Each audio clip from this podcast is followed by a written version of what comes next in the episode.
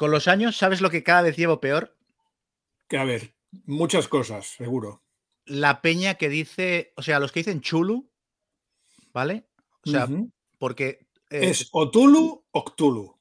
Exacto. Tulu está bien porque te comes la C del principio solo, no haces daño a nadie. Cthulhu intentas, o sea, te lo curras por pronunciarlo. Pero la gente que dice chulu, que se inventan una CH, que quitan la T de en medio y hacen una CH. O la peña que dice chulú, o sea, los que le ponen un acento al final, que dicen chulú. O sea, muerte a primera vista, ¿no? Sí, sí, sí, no, es, lo de lo de en Django desencadenado, la película del, Tarantino, que el tío se pasa toda la película teniendo que explicarle a la gente cómo es su nombre. la, D es, la D es muda. sí, Django, J-A-N-G-O, la D es muda. Toda la película, la D es muda. Y en la escena final, en el tiroteo final, eh, que hay un malo que está moribundo ahí en el suelo, y le dice, dice, no me mates, por favor, de Django. Y el tío ya está hasta los huevos, dice, la D es muda, paleto, y lo, acribilla. ¿eh? Pues eh, es, yo cada vez soy más así, entiendo a Django. Perfecto. Pues la llamada de Tulu. Tulu. Muy bien.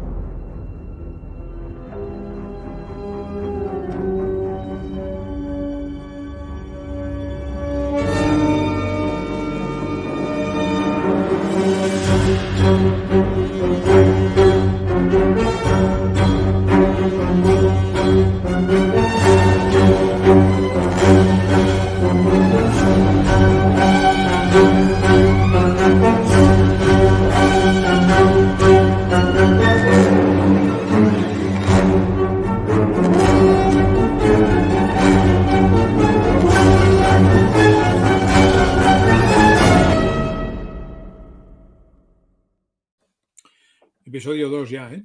Sí. Y no va a ser el último tampoco. ¿eh? no, ni el 3 tampoco lo será. No, no, no. No, no. Pues voy a tardar más en hacer esto que en jugar la campaña. ¿eh? Sí, vamos por ese camino. Lo que vamos, también vamos camino del Ondas, ya verás, ya. el primer Ondas para un podcast de rol. Se lo han dado al chiringuito. No veo mm. por qué no nos lo pueden dar a nosotros. Exacto, estamos en, en la misma línea. Sí. Habría que gritar un poco más, quizá. Pues bueno, bienvenidos a todos eh, a la segunda entrega del podcast La Serpiente de Dos Cabezas, El Reseñón. Y nada, muchas gracias sobre todo por la acogida que tuvo el primero, que es, bueno, bastante inesperada para los dos, porque pensábamos que esto lo iban a ver nuestras madres y ya está, ¿no? yo pensaba que íbamos a tener 100 o 200 visitas y vamos ya por unos cuantos miles, ¿no? Sí, Bastante bien, bastante bien. Es verdad lo que comenté, que quizás es un formato que, que, yo no he visto hacer mucho, pero más allá de eso, creo que la gente nos tiene una confianza a todas luces exagerada. Pero bueno, muchas gracias, porque han habido muchos comentarios. es como los, estudios de, literatura comparada que hacen en Harvard. Pues esto es lo mismo, esto es rol comparado. Estamos inventando un formato que no se había hecho. Me gusta, me gusta cómo piensas. Me gusta cómo te funciona la cabeza. Pues nada, entonces, dado esto, que hemos recibido comentarios y o sea, los que, los que nos mm, decís que muy bien, os lo agradecemos, no los leemos por una cuestión de, no entretenernos demasiado, pero hay gente que nos ha hecho preguntas respecto a la campaña y cosas anexas, y entonces me he inventado una sección que en un, en un dechado de originalidad, a ver qué te parece, he decidido llamarla Críticos y Pifias. Muy bien. esto no creo que nadie haya usado nunca ni la palabra críticos ni la palabra pifias. Como nombre de sección, no, seguro que no. no, se ha hecho. Y además eh, vamos a incorporando secciones. O sea, en vez de, intentar cortarnos un poco, vamos ¿eh? tendiendo al gigantismo, ¿no? Hoy, si hay suerte, explicaremos otro capítulo de la campaña. O tal vez no. Que no se vea el horizonte, o sea, que no se vea el final de esto. Entonces, nada, la sección de críticos y pifias, lo que se me ha ocurrido es críticos, comentar eh, lo que nos pregunte la audiencia, y pifias es comentar alguna cosa que nos hayamos dejado colgada del capítulo anterior, que hayamos explicado mal o que luego hayamos llegado a la conclusión de que era un detalle importante a futuro, etcétera. Yo tengo un par de cositas que, que expliqué mal. Y... No tuvimos bastante con dos horas, que tenemos que volver sobre nuestros pasos y explicar más cosas, ¿no? Javier, hay que volver a Bolivia. Entonces, bueno, pues estábamos en Nueva York ya, vale. No, no, que va, no. No hemos llegado, no hemos llegado. Pues voy con los comentarios. Eh, Paco Gradalle, que esto, esto me lo dijo por privado, dice que se compró el libro y que cuando lo leyó se acordó de por qué no le gusta comprar campañas oficiales de, de juegos de rol porque vio una indicación al principio de la campaña que le puso de los nervios y yo la verdad es que no había caído en que estaba esa indicación al principio del libro y tampoco me gustó, que es una indicación que te dice que en el capítulo de Bolivia al empezar les digas a los jugadores, no os preocupéis que parece que estáis trabajando para una organización de ayuda humanitaria, pero en realidad esto es una tapadera y al final de la aventura os enteraréis de que son una organización que lucha contra los mitos. O sea, y aparte hay una caja de texto que dice, léeles esto a los jugadores. Esto, ni hablar. ¿En serio? Esto, esto no lo pone en mi campaña, me parece. ¿eh? Esto ni hablar. No sé si será una cosa de la edición en español, pero me parece el típico texto al que no hay que hacerle caso. O sea, el giro de trama de que los jugadores descubran. Claro, es que. Ni hablar de esto. Ni caso, ni caso. Ni caso. Luego, un anónimo nos pregunta si vemos posible jugar la campaña con tres jugadores y máster. Yo, perfectamente. Yo, de hecho, cuando era muy, muy joven, jugaba a Dungeons con 10 y 11 jugadores, que es una cosa que, claro, como teníamos 15 años, pues podíamos permitirnos, porque aquello era una locura. Pero yo ahora mismo creo que mi número ideal de jugadores para una campaña de ese tipo son cuatro.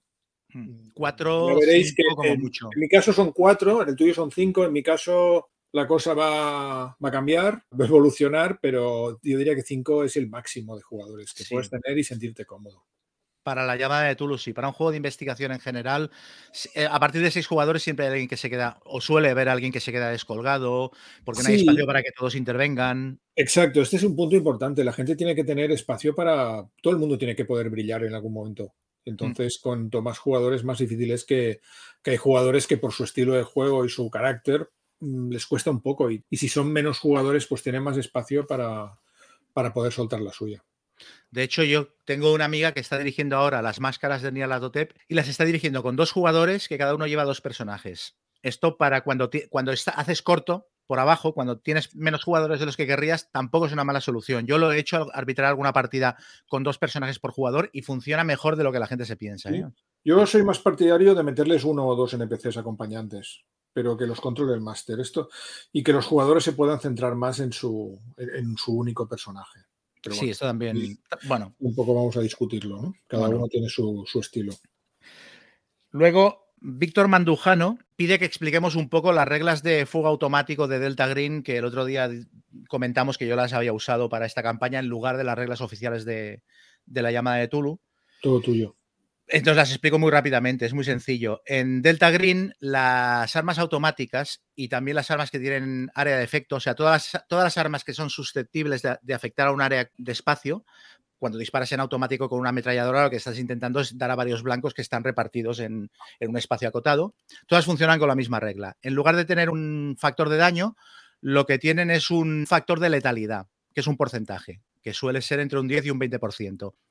Y entonces es tan sencillo como que tú decides cuánta área quieres cubrir con tus disparos, que la mayoría de armas afectan entre 1 y 3 metros. Según si afectas 1, 2 o 3 metros, gastas un número fijo de munición del, cargador. Me parece que si afectas a un metro son 5 disparos, si afectas a 2 metros son 10 y si afectas a 3 metros son 20. Entonces eliges a cuántos metros quieres disparar y haces una única tirada de la habilidad de disparar, una única tirada de impacto. Entonces, si esa tirada falla, se considera que los disparos no han acertado a nadie, eh, que la, zona que habías acotado eh, no la has podido fijar bien y has disparado fuera de ella, o que han dado en cobertura los disparos, o lo que sea. Si aciertas, significa que hay posibilidad de herir a la gente que estaba dentro de la zona. Y entonces haces una tirada de porcentaje para cada personaje que hubiera dentro de la zona eh, afectada. Y cada blanco, si sacas igual o menos que el factor de letalidad del arma, lo matas directamente sin tirada de daño ni nada, lo matas. Al fin y al cabo son armas pesadas que se supone que un balazo es suficiente para matarte. Y si sacas por encima del factor de letalidad, o sea, si el factor de letalidad del arma era un 10%, por ejemplo, y sacas un 29, que has fallado, lo que le haces es tantos puntos de daño como la suma de los dos dados.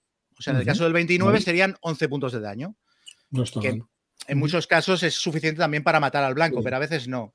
Y ya está, no tiene más. Haces una tirada de porcentaje por cada blanco potencial y, lo resuelves en un momento. Entonces es muy chulo porque aparte de que, de que, es muy ágil de resolver, es que te permite narrar la escena a medida que se resuelven las tiradas.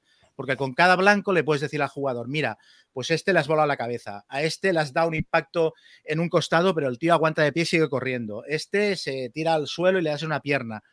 Mientras que con la llamada de Toulouse que es imposible, porque tira, para este blanco tira con dos dados de desventaja, pero sube la dificultad, si impacta, se espera. Eh, que ha sacado un crítico normal, le dan tantas balas, tira el daño. O sea, es, un rollo. Y mira que me gusta la regla de los dados de desventaja en general. ¿eh? Los dados de desventaja y ventaja sí. me ha parecido una, regla muy chula. Pero en el caso de las armas automáticas lo complica en exceso. son, como dos ejes, ¿no? la dificultad por un lado, los dados de dificultad por otro, y nunca sabes exactamente cuál de los dos ejes está más equilibrado que el otro y es, complicado. Es bastante flipante que siete ediciones después de la llamada de Tulu, o sea, sigan con una regla tan que se ve tan que es tan farragosa, ¿sabes? Que, que le cuesta tanto, no sé. Yo recomiendo mucho Delta Green, el manual del jugador, en donde están las reglas de Delta Green, me parece que es el mejor suplemento que te puedes comprar para la llamada de Tulu. O sea, aunque juegues la llamada de Tulu, puedes sacar un montón de ideas de allí. Las reglas de cordura son estupendas, la regla de armas automáticas tiene un montón de cositas que son, que son aprovechables. De hecho, hay gente que está jugando campañas de Delta Green con Pulp Tulu como suplemento. O sea, es muy, es muy versátil porque el chasis de reglas es casi el mismo.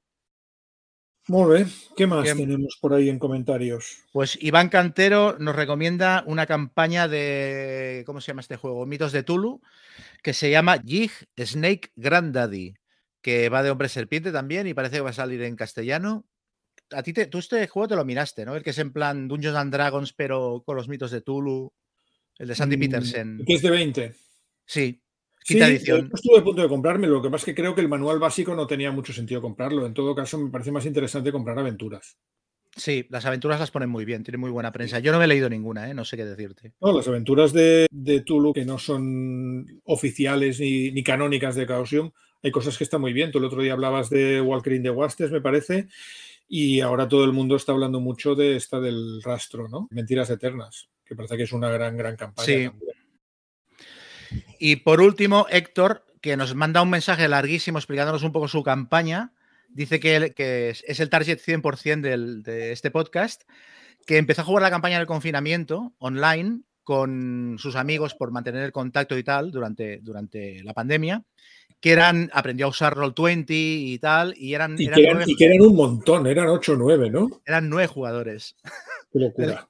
Sí, sí, el camarote de los hermanos Marx, pero, pero versión hardcore. Y que fue un desastre, que acabó con los nervios rotos y tal. Que con las sesiones la cosa fue mejorando porque él fue pillando callo y, luego resulta que de los nueve jugadores había cuatro o cinco que estaban activos y el resto estaban ahí mirando, estaban como de espectadores. Y lo que más gracia me ha hecho es que dice que se autobautizaron como los ocho de Borneo, después de la aventura de Borneo, y que acabaron entrando a machete en el edificio Medham, borrachos los personajes, dice, me abrieron en canal la campaña porque literalmente quemaron todos los papeles y todas las pistas importantes que había allí dentro porque entraron borrachos pegando tiros en, el edificio. Lo de entrar borrachos ya me parece un poco exagerado, pero lo de entrar a sangre y fuego en el edificio Medham es algo que no es descartable que pase y de hecho la campaña lo contempla. Sí, sí, de hecho hay una vía por la cual la campaña te conduce y eh, que acaba ahí. Si los jugadores toman según qué cadena de decisiones, dijéramos que la manera lógica de acabar con Caduceus es esa. Y nada, y que también tiene. Ah, bueno, dice que ha parado de jugar la campaña después del capítulo del Congo y que ya puesto se esperará a ver cómo, cómo la resolvimos nosotros para ver por dónde tira, porque la va a acabar jugando en presencial. Entonces le interesa mucho creo que, ya, Yo creo que ya ha pasado lo peor, digamos. Ahora una vez acabado el capítulo del Congo, ya las cosas están muy encarriladas y ya se dirigen hacia, hacia el final. ¿no? Sí, va todo bastante recto. Sí, sí. Y eso, que tiene una, una, PJ que está bastante desubicada, que es una jugadora que se hizo una medium parapsicóloga pensando que iba a romper la pana y a la hora de la verdad no, no está usando sus habilidades para nada. Y el tío lo ha resuelto bastante bien porque dice que le ha, le ha reinventado los talentos parapsicológicos y le ha dado regresión entonces, con la regresión lo que hace es darle pistas que los jugadores se han dejado durante la campaña. ¿Sabes? Me gusta. O que han olvidado. Sí, esto, sí, esto me pasa. Parece, me parece una buena solución. Me parece una buena idea, sí. Y nada, estos son los, estos son los comentarios de, la peña, más o menos. Vale. Entonces, aparte de esto, yo tenía lo de. Lo de las pifias. Sí, lo de las pifias.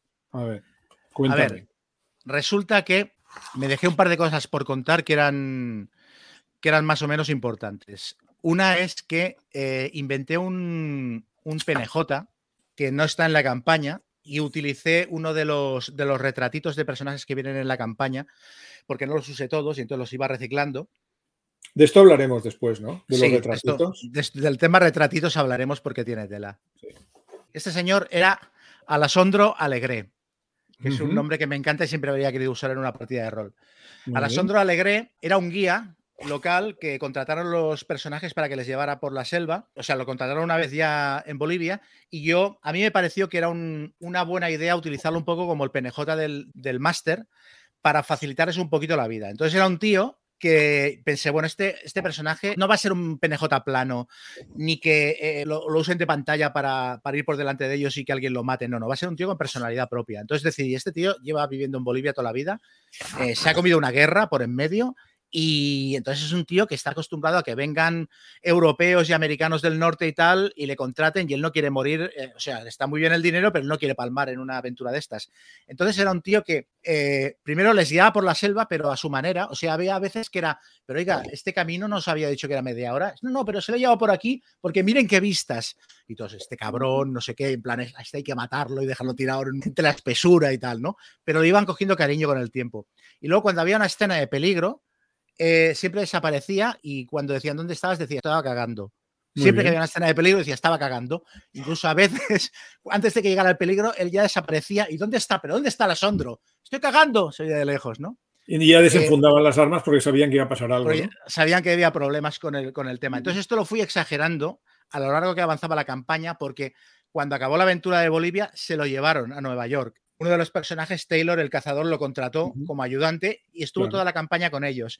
Se lo llevaron a Nueva York, pero ya llegó un momento que era como un personaje mágico que tenía el don de la ubicuidad, entonces aparecía y desaparecía cuando a mí me convenía. Pero nivel que, o sea, se iban a Islandia y no, no, Alasondro se ha quedado en Nueva York y de repente estaban en Islandia y él estaba en el hotel haciéndoles la cama, ¿no? Claro. Pero tú, pero tú no estabas en Nueva York. Y luego llamaban a Nueva York y él estaba y les cogía el teléfono, ¿no? Entonces era, era como un personaje de, radionovela pulp que la continuidad le falla y lo utilizaba mucho para, hacer humor. Como un mayordomo, ¿no? Sí, sí, un passepartout. Y fue el, este y otro que se encontraron en Islandia, formaron una pareja cómica para el grupo que fue muy, fue muy celebrada. Muy bien. Y el nombre eh, está sacado del el videoclip de los Beastie Boys, Sabotage. Sí, señor, Beastie Boys, muy grandes. En el que aparece un personaje que es Alasondro Alegre, y a mí es, que es un nombre que siempre me ha fascinado, porque son eso, los norteamericanos cogiendo nombres hispanos y castellanos y deformándolos y pronunciándolos mal y estas cosas, ¿no? Sí, yo en casi todas mis partidas aparece algún NPC que se llama Alonso Mosley.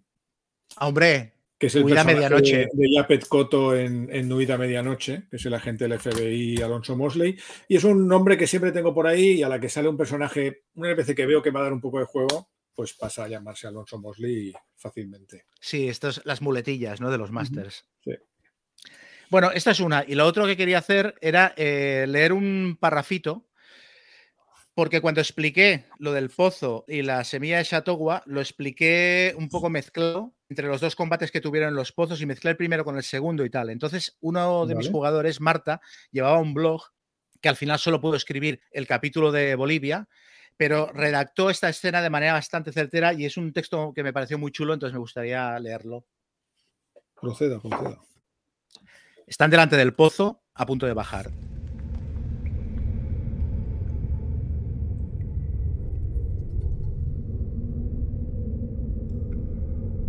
Dice, Cera, que es el señor pequeñito, Cera monta la ametralladora encañonando la boca del foso.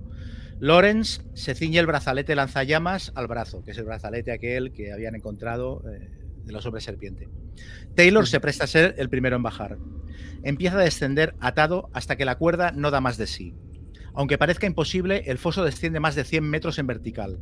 Taylor se desata y nos indica que seguirá bajando al menos una hora. Y si ve que no llega al final, hablaremos. Cuando lleva unos 10 minutos bajando, perdemos de vista su luz, así que decidimos seguirlo para asegurarnos de que está bien. No se trata de temer a las leyendas ni a los monstruos, la propia roca es una trampa y cualquier resbalón podría ser fatal. De todos los que quedamos, soy la que está en mejor forma física. La que escribe esto es Lola, la, la fotógrafo mexicana. De modo que me ato a la cuerda, enciendo mi lámpara de queroseno y empiezo a descender. Enfrente de mí no hay nada, tan solo oscuridad, densa y yerma. No hay ni rastro de Taylor, ni de su luz, ni un solo sonido. Solo cometo un error. ¿Qué iba a saber yo? Y lo llamo. Taylor, Taylor. Me responde el silencio, por un segundo, y luego un sonido agudo, infrahumano. Lo esquivo de forma intuitiva, es grotesco. No me atrevo a llamarlo criatura porque no hay en este mundo un engendro similar. Es viscoso, apesta, es informe, oscuro, o quizás sea la falta de luz. De su cuerpo salen varios apéndices de distintos largos que lanza hacia mí. Es como un molusco sin concha, de tierra, un ser fuera de lugar. Mientras mis pensamientos me abruman, me arrolla. Luego, oscuridad total. Más tarde, me explicarán que de hecho el guardián no me arrolló, sino que me tragó. Lawrence me salva disparando el brazalete lanzallamas. Con el impacto, la criatura me escupe hacia el centro del foso y me precipito a una caída mortal. En esa caída miro a mi alrededor con desesperación y me intento agarrar a la cuerda que Taylor había dejado como apoyo para regresar. Consigo asirme con una mano mientras con la otra sigo sujetando la lámpara de queroseno que se tambalea mostrando una imagen dantesca de la situación. Impacto contra la escalera y habría vuelto a caer de no ser por Taylor, que aparece entre las sombras y me agarra por el cinturón. La criatura, herida por nuestros compañeros, emprende una carrera hacia la salida con el objetivo de matarlos, ya que son ahora mismo la amenaza más visible. Mientras corre, lanza uno de sus pseudópodos y agarra a Emilia. La zarandea en el aire y abre su boca, una boca que puede aumentar desencajándose para ocupar prácticamente todo su espacio vital. Emilia saca un cartucho de dinamita e intenta prenderlo, pero no lo consigue. Se gira hacia atrás y sus ojos se encuentran con los de cera. Ambos asienten y Emilia deja caer el cartucho. A continuación, Cera descarga una salva interminable de disparos con la ametralladora, buscando el cartucho. Una de las balas lo alcanza al llegar a la altura del bicho y lo hace explotar. La criatura muere abandonando toda tensión y cayendo por el foso, rebotando en las paredes y los escalones, y llevándose consigo a Emilia. A su paso, también nos arrastra a Taylor y a mí, y caemos todos hacia el suelo en un amasijo de sangre y terror. Vamos a morir, es demasiada distancia y ni siquiera el cuerpo de este engendro servirá para amortiguar el golpe. De pronto, Taylor saca de su cinto un cabo con un gancho, lo lanza y se cuelga de él, agarrándome por la cintura. Yo tengo cogida a Emilia, no por supervivencia, creo que por no morir sola. Y eso nos salva a los tres en el último segundo. Nos descolgamos porque hasta abajo aún quedan varios metros, y allí, en el suelo, nos sentamos un segundo a recobrar el aliento. Esto es lo que se perdieron mis jugadores por no bajar al pozo. Exacto. Una bonita escena campestre. Eh, con un bonito encuentro con una criatura de otro mundo, sí, señor. Muy Pero bueno, esto para cualquier máster eso es un regalo. O sea, que un jugador eh, lo escriba así y, te dé a entender que lo ha vivido de esta manera, es que es palomitas para un máster. Totalmente. Y lo iba escribiendo a medida que jugabais, es decir, al día siguiente os lo colgaba o algo así. Tomaba notas y luego eh, eh, publicaba artículos en el blog. Muy bien. Sí, sí. Muy bien, muy bien. Bueno, eh, respecto a la campaña, querías hablar de los, de los retratitos, ¿no? Del tema retratitos. Vamos a ver, los retratitos. La campaña está muy bien, pero claro, cuando te presentan un capítulo, te vienen con esta movida, que es, vale, he aquí todos los personajes que van a aparecer en Oklahoma. Aquí los de los de Borneo. O sea, todos juntos en un collage, en lugar de venir cada personaje con su retrato por separado. Claro. Entonces, cada vez que quieres presentar un personaje, pues lo, presentas y lo describes. Pero de vez en cuando algunos te gustaría enseñarlo. Entonces yo me tenía que pasar todos los días antes de la campaña haciendo una foto o escaneando esto y luego cortándolo hmm. uno por uno. Pero además, viene que hay algunos que realmente están como pegados unos con otros. Entonces eh, aparecen trozos de pelo en la barbilla de otro y tal.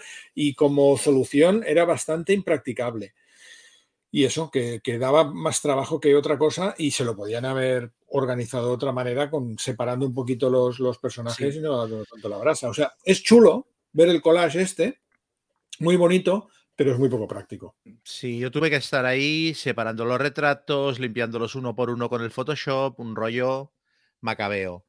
Creo que no lo han vuelto a hacer esto porque hubo bastante gente que se quejó. ¿Sí? Hombre, no me extraña, es que era, era, absurdo. es que es muy, es muy poco práctico. Sí. Sí, porque además, y luego, esto está bien como collage, pero luego al final, igual al final de la aventura, que hay un montón de apéndices y cosas, igual te podrían poner otra vez todos los personajes separados. ¿no? Sí, sí, sí. Entonces, bueno, vamos, vamos, vamos al ataque. Nueva York, 1933. Exacto. Nueva York, primera parte, porque ya comentamos que Nueva York es una especie de, capítulo sandbox que se extiende a lo largo de buena parte de la campaña y es como el punto de encuentro al que los jugadores van volviendo después de cada misión, porque las oficinas de Caduceus están allí y son parte muy importante de, la trama. básicamente es como la base de los jugadores. Los jugadores viven en Nueva York, cada uno en su casa, ah, en sus apartamentos, en sus casas o donde sea que viven. Yo les pregunté un poquito a los personajes que me informaran de dónde viven, porque puede ser importante para algunas partes de la trama. Entonces, cada uno tenía un apartamento en un, sitio diferente. Ah, había uno que vivía en una mansión casi, porque tenía bastante pasta, pero el resto, pues eso, vivían en, apartamentos. Y Nueva York es el sitio al que vuelves. Vas volviendo después de cada misión. Allí está, como dices tú, la sede de Caduceus. Y ahí hay un par de sitios a los que los jugadores irán yendo recurrentemente. Entonces, Nueva York, 1933.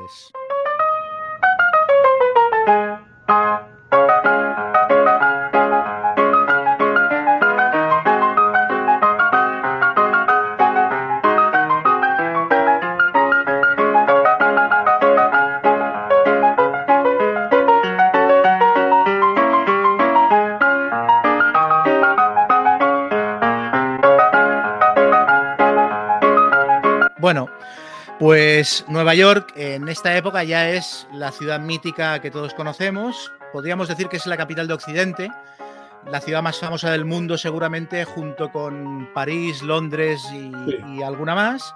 Y bueno, los rascacielos, eh, el skyline. los cines, la skyline, los coches por todas partes, el metro, las, las multitudes agolpándose a la entrada de los teatros el río Hudson, claro, es que es, mítica por, los cuatro costados. Es, muy chulo aparte porque es que prácticamente no tienes que describirla. O sea, tú les dices a los jugadores Nueva York y de repente se les aparecen en la cabeza todas las películas, los cómics, los libros. Lo único es que hay que centrar un poquito la, época, ¿no? Por ejemplo, yo me, me informé un poco, eh, vi que todavía estábamos en época de prohibición la prohibición no se levantó hasta, hasta el año siguiente, hasta el año 34, por tanto hay todo el tema del contrabando de, alcohol y de que en los bares en principio no te sirven licor, pero que si te lo curras un poco, vas a las trastiendas, pues puedes intentar conseguir algo. Luego que en ese año se estrenó, se estrenaron algunas películas muy míticas, como por ejemplo King Kong. El hombre invisible, Mujercitas, Sopa de ganso. Sopa de ganso, es verdad. O sea, es, es realmente es es un año muy chulo, 1933. Los tres cerditos de Walt Disney, el corto de animación de los tres cerditos. Sí, sí. Mira, ¿quieres que te cuente cosas de Nueva York, años 30? O sea, en 1933. Tengo, tengo que apuntar unas cuantas. El Empire State Building se había inaugurado, estaba abierto al público desde hacía un par de años ya. En el 33 se inaugura el primer autocine en, Camden, Nueva Jersey, que es relativamente cerca la gente está escandalizada porque Chaplin se ha casado en secreto con Pauline Godard. Ha debutado la revista Squire, se ha publicado el primer número de la revista Squire. Se ha producido el desastre del Akron, que es un dirigible que cayó, cayó en el agua, murieron setenta y pico personas, y empezó a debatirse si los dirigibles eran o no una buena idea, porque los vuelos transatlánticos y tal estaban empezando a, a cobrar cierta preponderancia, los vuelos de larga duración en avión, y entonces ya la gente no se fiaba tanto de los dirigibles. Luego se puso a la venta eh, la sopa de pollo con fideos Campbell y el reloj de Mickey Mouse, este reloj que tenía las manecillas que eran los brazos, pues se puso a la venta en el año 33. Debutó el telegrama musical por primera vez, que era el botones que iba a tu casa y te cantaba un telegrama.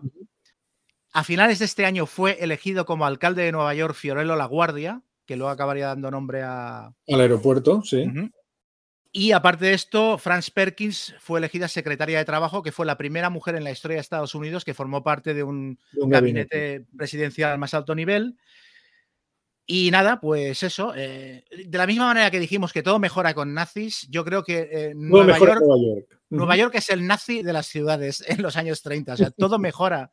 Todo mejora con Nueva York. A pesar de que luego está la parte oscura de que hay, bueno, creo que el país en esta época tenía 15 millones de parados, que eran como una cuarta parte de la fuerza de trabajo de los Estados Unidos estaba en paro, entonces había comedores de sociales, gente vendiendo manzanas por las esquinas, huelgas. Aunque eso lo veremos en la campaña de una manera más cruda en el capítulo siguiente. ah. no tanto en Nueva York, aunque sí evidentemente se ve y, hay crimen organizado que también tiene, tendrá que ver en nuestra historia, pero el, digamos que la, miseria provocada por la Gran Depresión la veremos más en el capítulo de Oklahoma.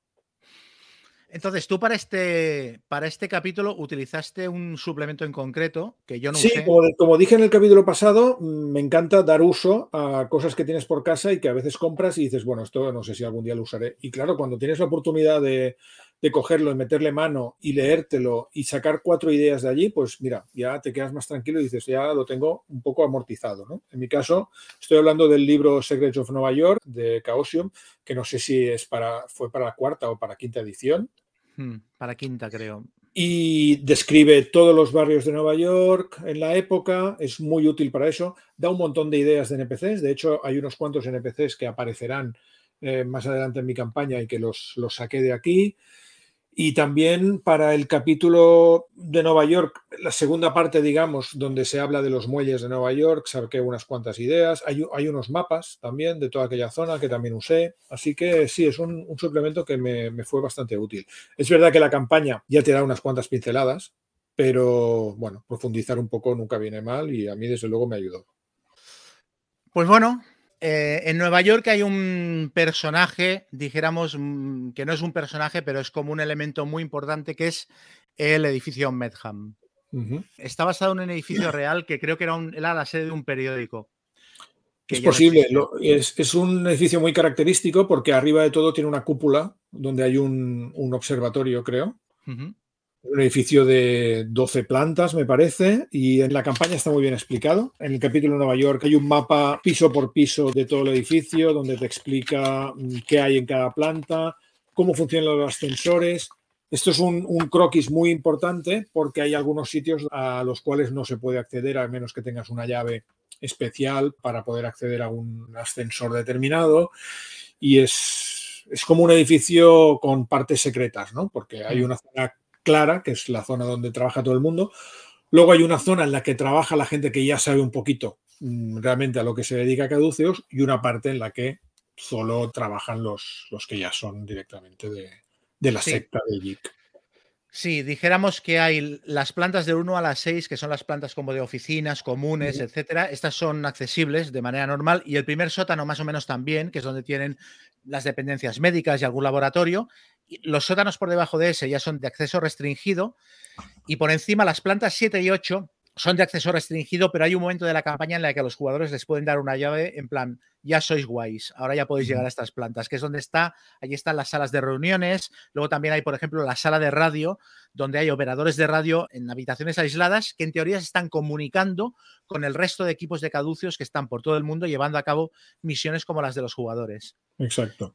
Y por encima de la planta 7 y 8 ya hay un ascensor que solo se accede con una llave concreta que es privadísimo y ya llegas a el despacho de Joshua Medham y los lugares donde, donde entra muy poquita gente. Bueno, ¿dónde estábamos? Tenemos a los dos grupos que acaban de, creo que acaban de salir de Bolivia y llegar a Nueva York, ¿no? Sí, sí, sí. En mi caso, y creo que en el tuyo, pues bueno, llegan a Nueva York y son recibidos por una comitiva de, de caduceus, ¿no? Que les va a buscar al, aeropuerto. Van con unos camiones, recogen con sumo cuidado la, la momia, y de entrada empiezan a disculparse. En mi caso eh, se presenta allí Shafiro, Quentin Shafiro, que es el, pobre hombre que, tiene que dar la cara por Caduceus y es el que tiene que aguantar el chaparrón. ¿no? Los jugadores le empiezan a decir que esto qué es, pero que cómo se les ocurre, que, que, quieren una explicación. Y el pobre Shafiro, pues bueno, más o menos consigue parar el golpe y les convoca les dice que vayan a descansar a su casa, que estarán muy cansados y muy reventados el viaje, y les convoca al día siguiente o al cabo de dos días, cuando ellos prefieran, al edificio de Caduceos para hacer una reunión en condiciones y darles todas las explicaciones que necesiten y seguir a partir de ahí. Yo les di algunos días más para, o sea, yo fue, ustedes relájense, no se preocupen, esto no volverá a ocurrir, tendríamos que haberles informado. Entonces les di unos cuantos días y en esos días vendieron las joyas de serpiente que habían encontrado en Bolivia, mm, descubrieron que se habían hecho millonarios y se compraron unos pisazos de la hostia en, Manhattan, en la zona privilegiada, en plan, vamos a vivir bien mientras estemos aquí. y luego ya hicieron la reunión con, con Shapiro. Pues sí, los míos descansaron un par de días y, luego pues se dirigieron al, edificio Medham para, para tener la, reunión con Shafiro. Allí les, pasan, les pasan el pack de iniciación, que esto no, lo hemos contado. Sí, sí, sí, es verdad. Ah, lo ibas a... Vale, vale. No, no, no, cuéntalo, cuéntalo tú, porque... Eh, les pasan Lo he estado buscando hoy en la campaña y no, no he encontrado exactamente la documentación. Está en la parte de atrás, esto está un poquito desordenado, está en la parte de atrás de la campaña donde están los apéndices, ahí aparece el pack de iniciación para los personajes, que es un, es un dossier que les entrega Caduceus. Caduceus Orientation Package, es verdad, aquí, aquí lo veo, sí.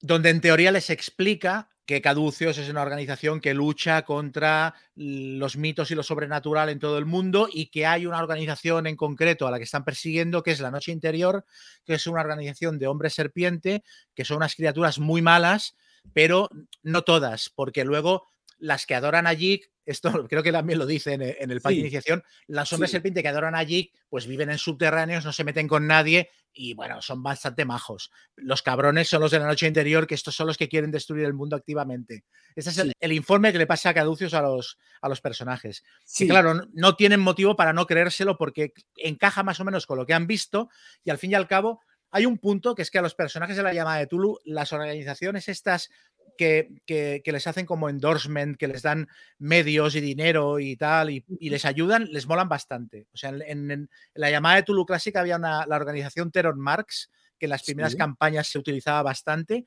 y aquí está Caducios y esto a los jugadores, tener a alguien que les apoye y que les quite problemas. Claro, alguien que les crea por fin, ¿no? Y que vea y que les diga que no están locos y que, y que no están solos en esto y que realmente hay, hay, hay unos monstruos contra los que luchar, pues esto se agradece desde el punto de vista de los jugadores. Y luego, pues Shafiro les, les hace un poquito de tour, ¿no? Les enseña, pues eso, les enseña un, archivo que hay donde han recolectado a través del tiempo, pues diferentes documentos sobre esto. Los míos fliparon mucho con esto y ya directamente pidieron permiso para remenar un poco, ¿no? Y para, para toquitear y para empezar a mirar a ver si podían leer cosas y tal tampoco es que tuvieran mucho tiempo en ese momento, pero ya les entró el gusanillo de, poder entrar en los archivos de, caducios o como mínimo en los archivos que les eran accesibles en aquel momento y empezar a, conseguir más información sobre lo que habían visto. Los míos también recibieron un tour por las instalaciones, dijéramos que por las plantas a las que se les tenía permitido acceder, pero una de las cosas que pasó fue que bajaron al sótano donde está la zona médica, allí conocieron a otro personaje más o menos importante, que es González, Doctor González, sí. Doctor González, que es como el jefe médico de, de Caducius, que este se interesa mucho por los personajes que han recibido un rayo de los ojos de serpiente, aquellos en Bolivia. Sí. Que eh, yo no sé si esto tú ya lo, lo, aceleraste mucho. En mi caso, las dos eh, jugadoras, los dos personajes, Lola y Emilia, notaban un picor donde habían recibido el impacto del rayo, pero todavía no, no habían desarrollado nada especialmente dañino ni grave. Era más como una alergia. Yo sí lo apreté un poco esto porque, claro, desde que Spengler había sido alcanzado por el rayo en Bolivia hasta aquí, el viaje desde Bolivia a Nueva York había ocupado unos cuantos días, prácticamente una semana, así que cuando llegó a Nueva York ya tenía pues unas escamaciones en la zona de la herida y ya empezaba a ponerse muy nervioso y estaba muy preocupado. Entonces tuvo una conversación aparte con González y González le dijo que no se preocupara, que el día que le fuera bien, podía acudir al edificio Medham y en los laboratorios de los subterráneos le harían una pequeña intervención para ayudarle, ¿no? para, quitarle esas excavaciones y, normalizar un poco su situación, cosa que él accedió inmediatamente y además lo interesante de esto es que lo hizo sin explicárselo a nadie del grupo. Él, claro, era como un secreto que tenía un poquito, con lo cual no se sentía nada cómodo, así que intentó resolverlo por su cuenta. Y al día siguiente, o al cabo de dos días se presentó en el edificio Medham y le sometieron a esta intervención en los sótanos y allí pasó otra cosa, que creo que en tu caso también pasó bastante más adelante, ¿no? Sí, bastante, bastante más tarde. Lo que pasa es que yo tenía diferentes planes y, quería acelerarlo un poco. Y entonces él, cuando estaba medio drogado por la, por la, por la medicación que le habían dado para poder someterle a esta intervención, entrevió como unas cuantas puertas un poco más lejos de donde estaba él, habría un gran ruido, se levantó y le pareció ver, ya te digo, estaba como medio drogado, pero le pareció ver como la momia que ellos habían traído desde Bolivia rompía unas cadenas que la sujetaban, acababa con unos cuantos enfermeros que estaban intentando atenderla y abría una especie de portal y se iba del, edificio. ¿no? Pero claro, como él iba medio drogado, tampoco sabía si esto lo estaba soñando o estaba pasando de verdad o qué tal. Entonces se volvió a su cama y creo que decidió que aquello nunca había pasado, porque es algo que nunca explicó al resto del grupo. Es que me parece acojonante esto. De hecho, el resto del grupo se enteró de esto mucho más tarde, prácticamente a media campaña, por otra cosa que pasó y que ya explicaremos en su momento, pero nunca se enteraron por boca de Spengler. En mi caso, yo dilaté en el tiempo tanto la serpentización de Lola y Emilia como esta escena. Eh, eh, lo que les dijo González a ellas dos es, uy, esto parece, sí, sí, parece que tienen aquí un poco de tejido dañado, les dio una pomada y, bueno, mírenselo y dentro de unos días me dicen cómo les va. Y se fueron a la siguiente misión un poquito preocupadas, pero pensando, bueno, habrá un efecto secundario que se irá pasando con los días. Y cuando volvieron realmente diciendo, aquí hay que hacer algo, miren lo que tengo, fue cuando volvieron de la, de la siguiente misión, porque una de las reglas que explican con lo de la serpentización es que cuando los personajes sufren estrés traumático de algún tipo, dijéramos que Aquello se eh, acelera, ¿no? Aquello se acelera. Entonces dije, bueno, en la siguiente misión van a tener unas cuantas escenas de estrés traumático y cada vez que se gastaban muchos puntos de suerte para hacer algo, yo les decía que les crecían las escamas o se les solidificaban o tal. Vale. Y otra cosa importante que sucedió aquellos días fue que uno de los personajes, Hollingsworth, recibió una visita de unos señores con acento italiano. Se presentaron como ah, miembros de la Asociación de Comerciantes Italoamericanos de Brooklyn. Le dieron una tarjeta y le dijeron que estaban muy interesados en, cenar con él, ya que era un tío muy famoso y que, les gustaría pues, tener una cena con él y con sus amigos un día que les fuera bien en un restaurante de Brooklyn. Y no le explicaron mucho más, ¿no? Pero digamos que mm, Hollingsworth y los demás, en cuanto se lo contó, pues ya empezaron a atar cabos y, les pareció que aquello olía a, mafia por, los cuatro costados. ¿no? Y esto es lo que comentamos en el primer capítulo. Aquí introducimos un poco una especie de cuarta facción, que no es exactamente una facción como las otras tres, porque no tiene un plan para dominar el mundo, ni mucho menos, pero es una facción que será importante, sobre todo en todos los capítulos que, ocurran en Nueva York, ¿no? que son efectivamente una familia de la mafia que está preocupada por, por sus intereses. Aquí, en este capítulo, de hecho, con lo de la mafia se activa una cuarta facción, pero la tercera facción, que en tu caso se activó también aquí, en mi caso se activó más tarde, es Tiranish, que es la, la sacerdotisa de los hombres serpiente, que es la momia, que se despierta de repente y dice, hostia, ¿qué ha pasado aquí? Está muy despistada, ve que están unos laboratorios raros, sale a sangre y fuego de allí se larga por un portal y tiene, su propia agenda. Tiene su propia agenda y a partir de ahí organizan su propia facción que se enfrenta tanto a la noche interior como a caduceos. Pero esto ya, ya lo veremos. Sí. Entonces, bueno, eh, otra cosa que creo que pasó también en tu campaña es que tú presentaste a Joshua Medham, ¿no? Aquí o al final. Bueno, justo ahora. Es decir, ellos primero hablaron con Shafiro, Shafiro hizo el tour, tuvieron tiempo para hacer sus cosas. En el caso de Spengler, pues tuvo esta intervención. Luego tuvieron la interacción con, los mafiosos y, de hecho, decidieron acudir a la cena con los italoamericanos. Entonces, esto fue una cena muy chula porque dijeron, ah, nos han invitado a cenar, pues vamos. Y sí, sí, fueron los cuatro a un restaurante de Brooklyn, que ahí, bueno, claramente lo que teníamos todos en la cabeza era el restaurante del, padrino, ¿no? donde, donde Michael Corleone pues, mata al, jefe de policía y hay toda esa escena en ese restaurante italiano, pues clavamos un, un poco toda esa localización. Y allí los personajes son recibidos por Joe Bonanno, que de hecho es un personaje real, era uno de los líderes de una de las cinco familias de, mafiosos italianos.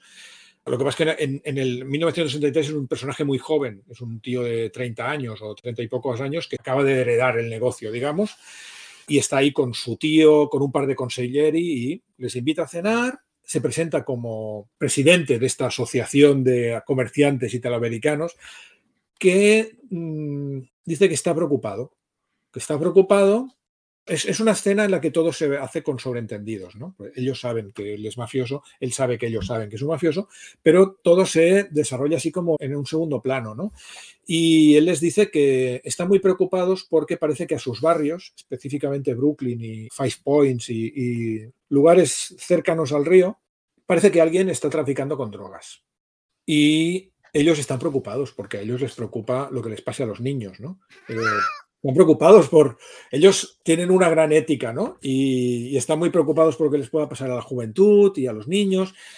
Y han oído rumores de que Caduceus puede estar utilizando sus infraestructuras internacionales y el hecho de que constantemente están enviando y recibiendo material fuera del país para introducir droga en la ciudad y específicamente en sus barrios. De hecho, esto es, no es verdad, pero es una historia que la Inner Night le ha vendido a los mafiosos sin que los mafiosos lo sepan. Inner Night ha suplantado a uno de los mafiosos. La noche interior. Sí, la noche interior ha suplantado a uno de los mafiosos en segunda línea y ha expandido el rumor dentro de la mafia de que esto está pasando realmente y de que Caduceus está detrás de un cargamento de drogas que está afectando a los barrios controlados por la mafia. Entonces la mafia realmente se lo ha creído y quieren que los jugadores investiguen esto. Dicen, bueno, a ver, ustedes trabajan para Caduceus, queremos que ustedes nos ayuden a ver si esto es verdad o no. Claro, esto a los jugadores les flipa bastante, no tienen ni idea de nada, no saben de qué les están hablando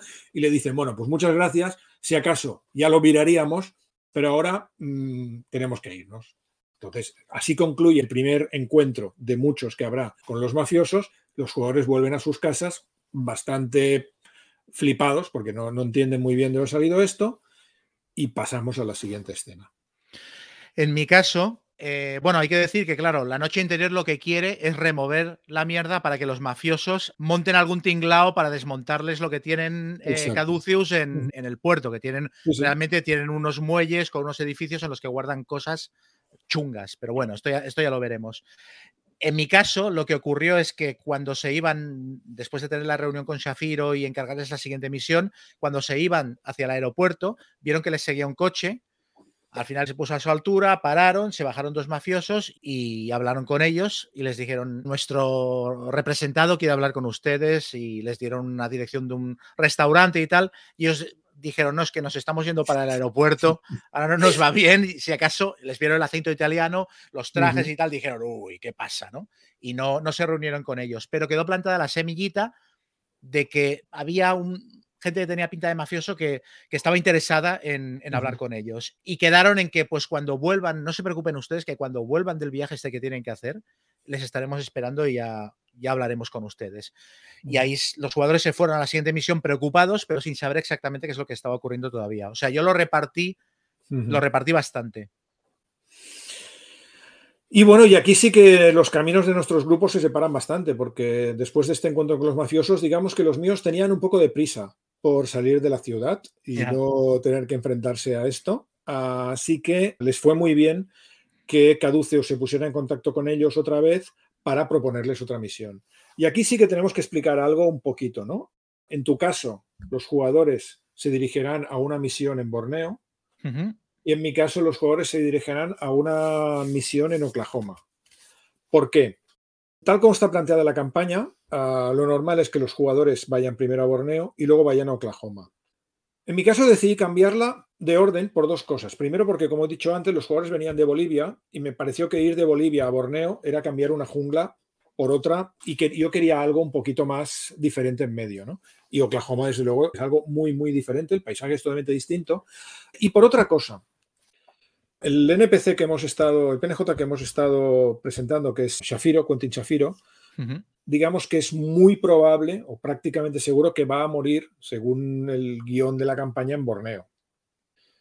Entonces me pareció que los jugadores prácticamente acababan de conocerle y que si iba a morir en, el capítulo siguiente, no había tiempo prácticamente para, para, que hubiera un poquito de vínculo y casi que les iba a dar igual si se moría o no. Y yo quería que su muerte tuviera un poquito de peso en la campaña. Entonces, por eso puse el capítulo de Oklahoma en medio, para que tuvieran más contacto con él y ya lo sintieran un poco más próximo y realmente si al final acabaran muriendo, pues fuera algo que a ellos les, les afectara. Además, y esto también es algo que, inventé un poco, hay otro personaje bastante importante en la estructura de Caduceus, que es eh, Frank Connors, creo, que es como el director de logística Y es un personaje que más adelante los jugadores usarán porque es un, es un buen tío lo usarán pues para que les, les dé información. Y además el tío está como un poco enfadado con, con Caduceus, pero está enfadado porque sí, según la campaña, porque está harto o porque ve cosas raras. Yo hice que Safiro y Connors fueran amantes, tuvieran una relación. Y entonces, claro, en el momento en que más adelante Shafiro muere, Connors tiene muchos motivos para estar enfadado con Caduceus y es mucho más proclive a mm, dar información a los, a los jugadores. Bueno, son, son, tonterías, pero que entre varias cosas pues me hicieron decantarme por, por irme a Oklahoma antes que a Borneo. Es verdad que hay mucha gente que dice que incluso que el capítulo de Oklahoma es prescindible. De hecho, tú prescindiste de él en tu campaña. Sí, yo, yo lo eliminé directamente. Eh, me parece que tu solución es muy buena, porque ahora explicaré los problemas que yo le veo al capítulo de Oklahoma, que me parece con mucha diferencia el peor de la, el peor de la campaña. Pero creo que lo que tú hiciste está muy bien. Lo que tú hiciste de todas maneras lleva anexas una serie de consecuencias, que es que el capítulo de Oklahoma es el capítulo 4 de la, de la campaña. O sea, viene después de Bolivia, viene después de Borneo y viene cuando los jugadores ya han pasado alguna vez por Nueva York y tal. Es el capítulo 4 y entonces, por ejemplo, eh, que Tirani se despierte y se, y se escape, también pasa cuando los jugadores ya tienen cierta experiencia en la campaña, o que conozcan a Joshua Medham también pasa tarde en la campaña porque es el capítulo 4 y se crea un halo de misterio en torno al, al, gran capitoste de Caduceus, ¿no? Entonces, lo que quiero remarcar es que tanto si los directores de juego utilizan el capítulo de Oklahoma como si no, hay escenas de prólogo de los capítulos, como la desaparición de Tiranish o el encuentro con Joshua Medham, o incluso que De Luca les dé llaves de la planta 7 y 8 del edificio Medham, que creo que son escenas que el director de juego puede desgajar de sus respectivos capítulos y usarlas a conveniencia cuando más le convenga. Por ejemplo, tus jugadores llegaron de Bolivia muy enfadados con Caduceos directamente, los míos no tanto. Entonces yo utilicé tanto lo de, de Luca, que es el jefe de seguridad del edificio Medham, de Luca dándoles la llave, como Joshua Medham reuniéndose con ellos, los usé como una especie de, sistema para que los jugadores soltaran vapor cuando estaban enfadados con caducios. Más adelante en las misiones les daba una galletita de estas, en plan, no, miren, por lo que ha pasado, ¿sabes? Les vamos a meter en el círculo interior de la empresa o van ustedes a tener contacto directo con el señor Medham, no se preocupen, ¿sabes?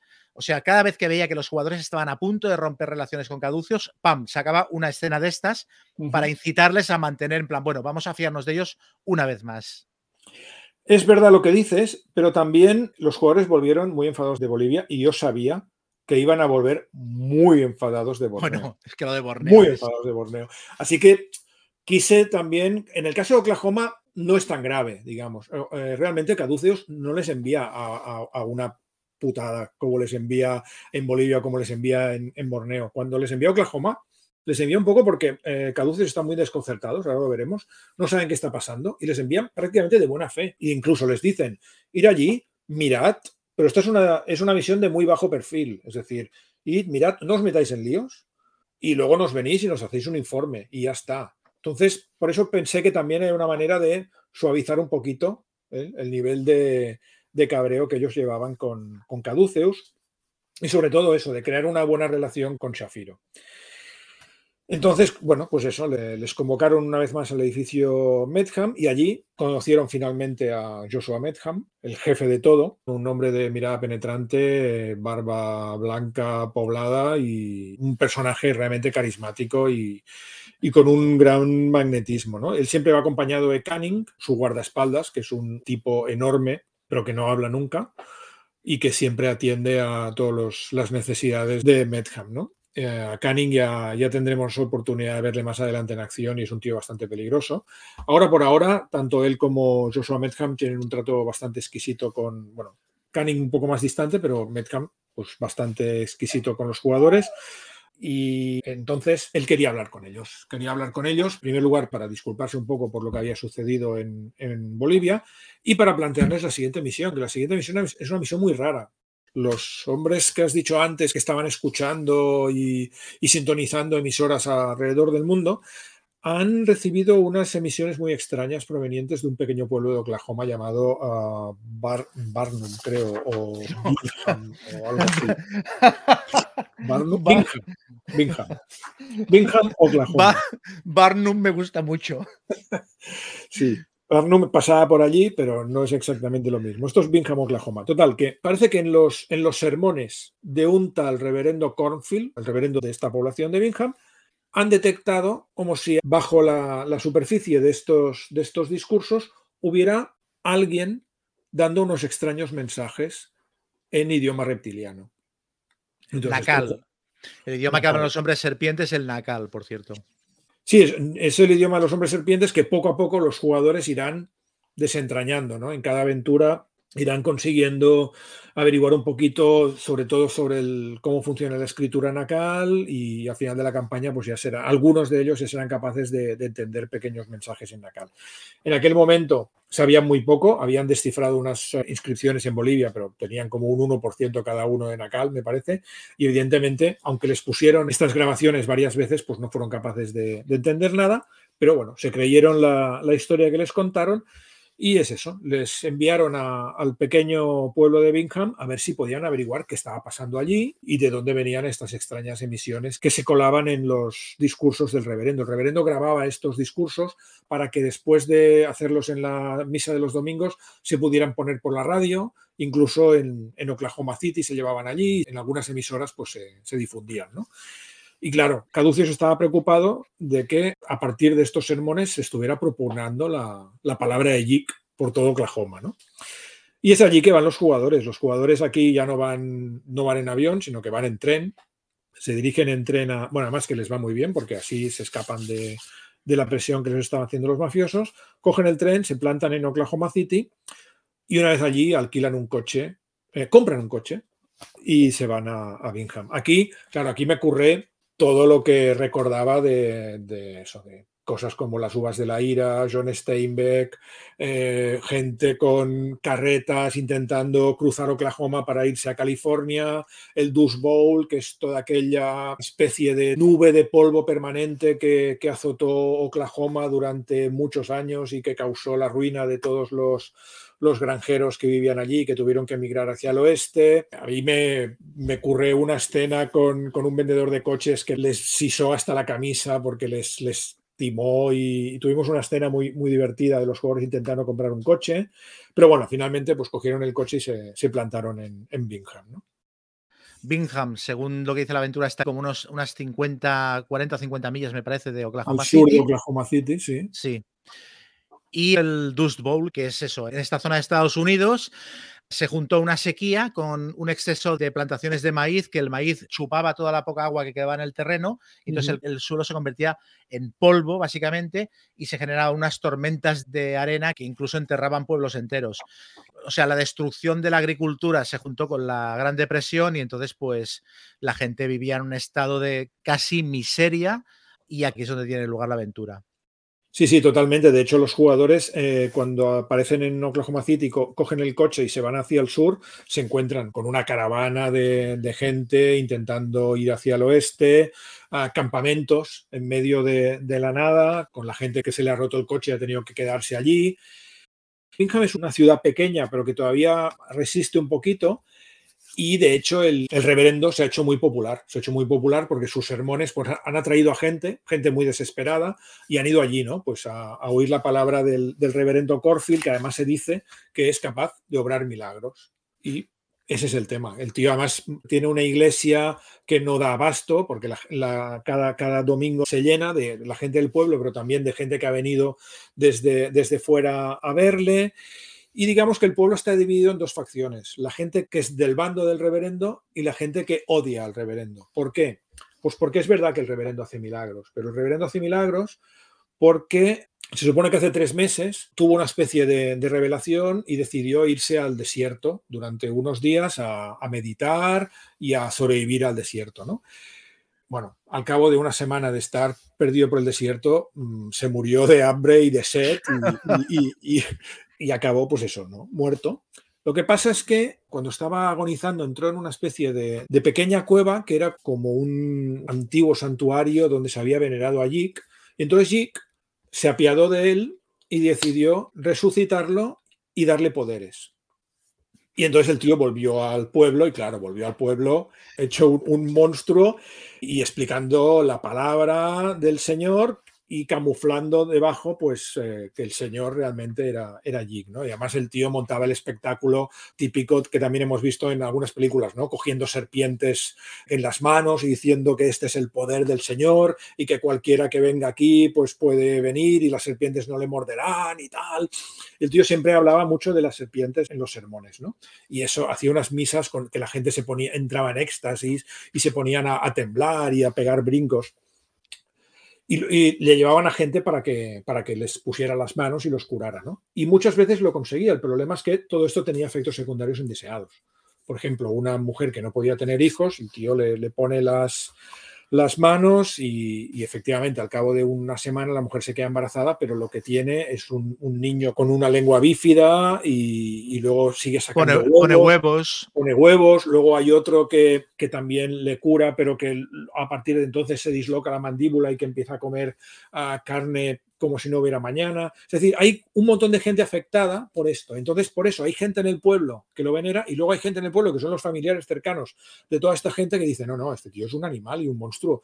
Y entonces, cuando los jugadores empiezan a investigar e indagar, se encuentran con mucha de esta gente que les dice, no, no, por favor, échennos una mano, ayúdennos, porque este reverendo es un, es un monstruo, ¿no? La aventura Estoy explicando bastante rápido, pero... Sí, sí. No, no, que tampoco tus jugadores no llegaron hasta el final de la aventura. Eh, digamos que al final de la historia se supone que los jugadores tienen que eh, dar con esa cueva, porque si matan al reverendo, al día siguiente aparece otro reverendo. Sí, porque tiene su cuerpo, eh, su cuerpo real después de haber muerto, está, tumbado en la, cueva, en un altar de piedra. Entonces, cada vez que él muere, en el cuerpo que hay tumbado en la cueva se abre, se le abre como una especie de esfínter, como una cloaca en el pecho, y de ahí sale eh, una especie de copia nueva del reverendo, ¿no? Y vuelve al pueblo al día siguiente tan pancho. Entonces tienes que matar el cuerpo que hay reposando en la cueva para que él muera de verdad. Entonces, claro, esto en mi caso no pasó, pero puede ser gracioso, ¿no? Que los jugadores intenten matarlo y, el hombre pues vaya eh, regenerando como Bill Murray en, en Atrapado en el Tiempo, ¿no? Lo que pasa es que mis jugadores, pues eso, tenían instrucciones de no liarla mucho, entonces se dedicaron sobre todo a investigar. Hablaron con todos los personajes importantes y aquí se produjo una frase bastante interesante de la partida que nos acompañó durante toda la campaña, que era, los jugadores estaban muy paranoicos, porque además vieron eh, un camión que estaba por ahí dando vueltas con gente armada, les pareció ver a divisar a Rose Medham, una, una mujer extraña que bajaba por ahí, que realmente no lo era, pero ellos pensaban que, a lo mejor era gente de la, de la, noche interior. Estaban muy paranoicos. Total, que al final, al cabo de dos o tres días, se fueron a la oficina de telégrafos y mandaron un mensaje a Caduceus a explicar un poco, pero no quería explicar mucho por si la oficina de telégrafos estaba pinchada o algo por parte de algunas de las facciones, que realmente lo estaba. Los seguidores del, reverendo tenían controlada la estafeta de, correos y el telégrafo. Total que los jugadores mandaron un telegrama a Caduceus en los siguientes términos. Dijeron, situación comprometida, esperamos instrucciones, no respondan.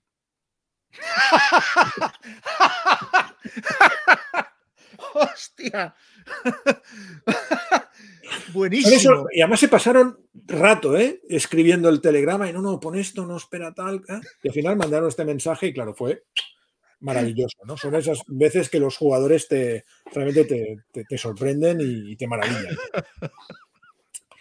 Total, que es un escenario de ambientación, yo creo que sirve para darle un poco más de granularidad a la partida, hay un momento, además, que es un momento bastante tenso, en que los PNJs, que son contrarios al reverendo, incendian la iglesia.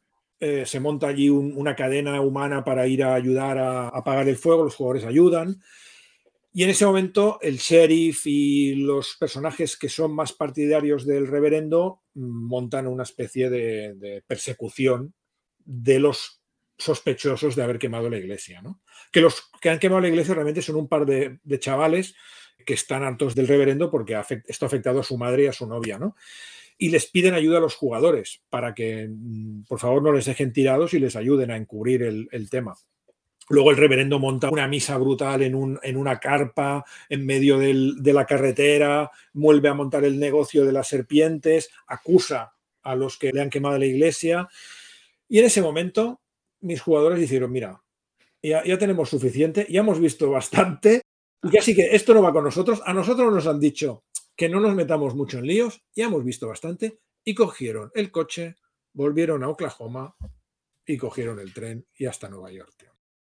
Bingham es como, es como Toledo, que se ven dos o tres días. Sí, ¿Eh? no, en un día, en un día está listo. ya está listo. Sí, más que nada que, claro, al final de cada capítulo hay unas recompensas, ¿no? Te dice, si los jugadores han hecho esto, dales tantos puntos de suerte o de sanity, si no lo han hecho, pues tal. Claro, yo a los míos les tuve que quitar porque no solo no habían hecho nada en favor de esa gente, sino que les habían dejado tiradísimos. De hecho, eso también lo veremos más adelante, con algunos de ellos volvieron a tener interacción, pero para mal, porque sobre todo mm, hubo un momento en que los, estos dos personajes les dijeron, por favor, no nos abandonen, no nos dejen tirados aquí, y ellos les dijeron, no, no, no se preocupen, no se preocupen, que, que estamos con ustedes hasta el final, y al cabo de media hora ya estaban en Oklahoma City. Entonces, bueno, mm, mal, pero a la vez yo estoy contento del capítulo de Oklahoma. Aparte, tenía mucho ambiente, todos los penejotas hablaban como muy gente del sur, ¿no? Y todo era, por ah, vengan aquí, tómense un té helado, amigos, y tal. Y, eh, amigo. Sí, amigo, vengan aquí, que les contaré una historia sobre lo que ocurrió en el aserradero. Y realmente nos lo pasamos muy bien en las dos o tres sesiones que duró. Pero fue eso, fue un, un capítulo incompleto. A ver, mis consideraciones al respecto. Sí. A mí esta aventura me parece una mierda. Vale. o sea, me parece, es una aventura sandbox, típica aventura de un pueblo en el que hay un misterio, hay que hablar con los penejotas hasta desentramar el misterio y resolverlo es una estructura que no me parece mal. Me parece que hay muchos penejotas a los que manejar para lo compleja que acaba siendo la historia, que tampoco es tanto. Me parece que está resuelta con dos o tres Deus Ex Máquina bastante obvios, como el hecho de que dos de los personajes que están en contra del reverendo en un momento dado lo maten y eso tenga que pasar sí o sí para que los personajes se den cuenta de que al día siguiente vuelve y no se ha muerto. Me parece muy poco sutil. Y luego em, me parece que la justificación de que Jig se apiade de un tío que se le ha muerto delante y le dé poderes, mm, yo no me la como.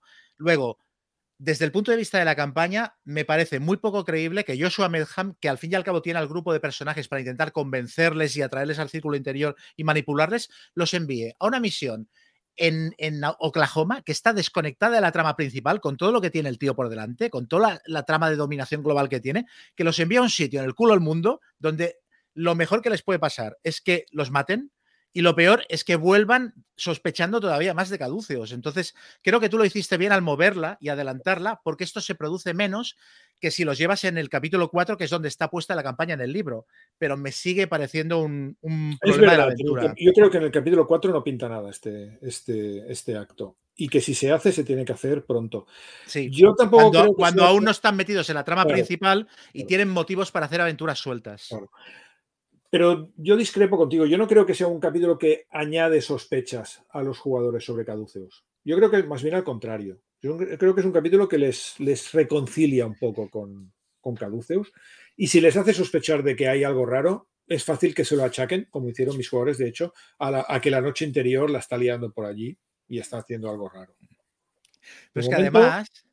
¿Qué? Que es que además, al final del capítulo, el aftermath, o sea, el epílogo, es que Caducio se acaba enviando allí hombre serpiente para, para, para, borrar las huellas de lo que ha pasado. Que dices, entonces, si vais a enviar hombre serpiente a hacer esto, ¿para qué enviáis a estos matados a, hacer el, oso? Sí, pensaba que esto lo explicaríamos en el capítulo del Congo, pero, pero sí. De hecho, pasa esto. Eh, pero es que esto pasa no solo aquí, en más sitios. claro, pero en los mm, otros capítulos. Caducio va un poco por detrás de los jugadores limpiando y, y haciendo cosas malas. Y luego, por encima de todo eso, es un capítulo que, no es Pulp Tulu. O sea, de repente, en medio de una campaña Pulp Tulu Indiana Jones, te meten un capítulo que es Las Uvas de la Ira, que es un capítulo de folk horror, ¿sabes? Con un perfil súper bajo que para mí mata el ritmo, lo asienta todo otra vez. Y yo, claro, también jugábamos una vez al mes porque Keka venía desde Madrid para jugar las partidas. Entonces yo, cuando me leí la campaña, dije, yo no puedo tenerles tres o cuatro sesiones perdiendo el tiempo aquí cuando hay un, una trama que desarrollar y que la voy a necesitar. Entonces, la aventura creo que tiene muy buenas ideas sueltas, sea, lo de que el tío resucite cada noche saliendo de su propio cuerpo me parece súper guapo. Hay algunas ideas de, de PNJs, la tía que pone huevos, etcétera, que me parecen muy chulas. Entonces, yo todas estas cosas me las apunté. Incluso el, libro que tiene el tío, que son unos salmodios de Jig y tal, que ha cogido como la Biblia y ha reescrito partes y la ha mezclado. esto me parece muy guapo. Entonces yo hice una cosa que acostumbro a hacer en las campañas de Tulu, que es cargarme el capítulo que menos me gusta y desmontarlo y aprovechar las cosas que me gustan para meterlas en otras partes de la campaña. Entonces este capítulo lo eliminé, me apunté todas las cosas que me gustaban y las fui sacando a lo largo de la campaña en otros sitios. Bueno, pues ahora creo que ya estamos a punto de irnos juntos a Borneo, ¿no? Sí, Borneo, muy bien. Porque evidentemente mis jugadores volvieron, ah, tuvieron una pequeña charla con, con, Shafiro, ya no volvieron a verle el pelo a, Medham, reportaron a Shafiro, le explicaron lo que vieron, Shafiro tomó nota y les encargó ya la siguiente misión. Bueno. Y ya está. Nos vamos a Borneo. Borneo está a Borneo. ¿Eh? Que está muy lejos Borneo. Borneo está tan lejos que aquí sí que hay que ir en avión. Y aquí quizás, mm, antes de hablar de Borneo, podríamos hablar del avión, porque el avión se convertirá en un elemento bastante importante a lo largo de toda la campaña, pero sobre todo en esta, en esta aventura tendrá una importancia capital. Entonces, hay que darles un avión a los personajes. Y en la campaña no te definen un avión en concreto. Entonces, no, aquí tuvimos que hacer, tuvimos que hacer research. De hecho, mm, en mi campaña, no sé, en la tuya, en la mía aparecieron varios aviones. En la mía mm, también aparecieron varios aviones, pero siempre opté por un modelo que es muy clásico del Pulp, que es el Ford Trimotor, que bueno, es, un avión típico de los años 30, es un avión que tenía mucha capacidad de transporte, era muy, cómodo de utilizar. Mm, con Aerolíneas La Oche, ¿no? Exacto, la escena de Indiana Jones de ¡Ah! Que te follen la Oche y cierra la puerta del avión y Aerolíneas La Oche. La particularidad que tiene, y es por el motivo por el que lo elegí, es que los asientos se podían desmontar para tener mayor espacio de carga. Entonces, para el grupo de PJ era muy cómodo porque según cuánto equipo llevaran o cuántos personajes eh, fueran con ellos, podían adaptarlo mucho a sus necesidades. En nuestro caso, Caduces tenía una flota de tres aviones y ellos cogieron uno para irse a, a, Borneo. Lo que pasa es que en este momento todavía ellos no estaban pilotándolo. Era un avión que llevaba un piloto. O sea, nosotros teníamos la capacidad de que uno de los personajes fuera el piloto, o Driscoll, que era el expiloto naval, pero de momento, como era un viaje oficial, digamos, de, de Caduceus, pues Caduceus les puso piloto y copiloto y, ellos solo iban de pasajeros. En mi caso había uno de los personajes que era Emilia, la, exactriz de cine y científica y tal, que tenía mucho, mucha habilidad de pilotaje y era la copiloto. Llevaban un piloto principal y ella estaba de copiloto en la, en la Carlinga. Vale.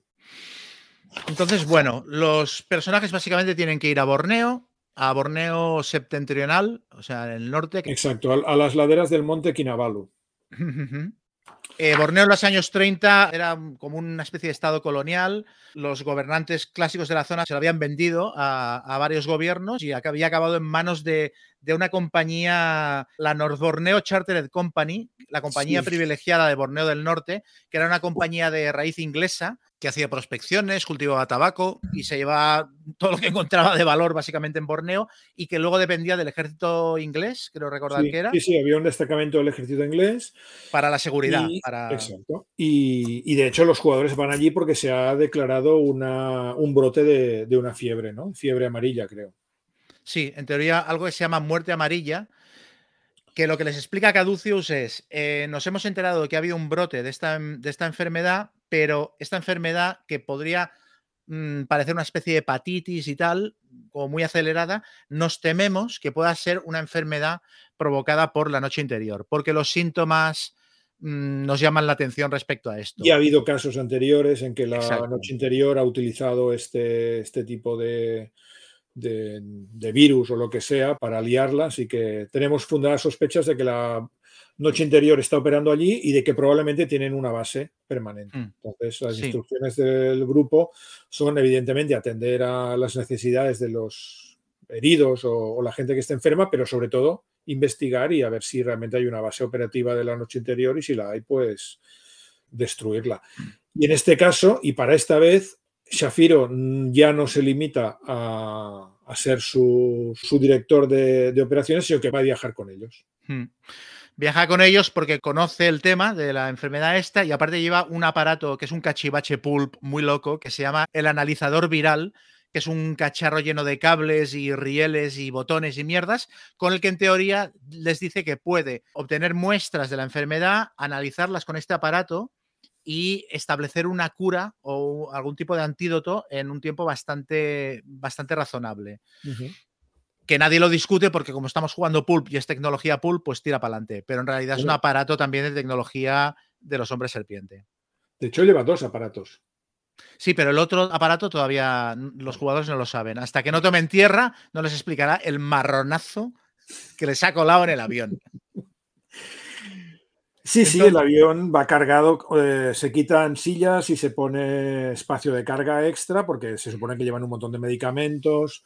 En mi caso, muchos cartones de tabaco. Todos los jugadores fumaban a mansalva y cargamentos de tabaco, eh, armas, munición, eh, O'Driscoll insistía en intentar montar una ametralladora en el avión, cosa que evidentemente todos los demás le, decían que era imposible y lo disuadían, pero él insistía ¿no? cada vez que, quería montar una ametralladora en el avión.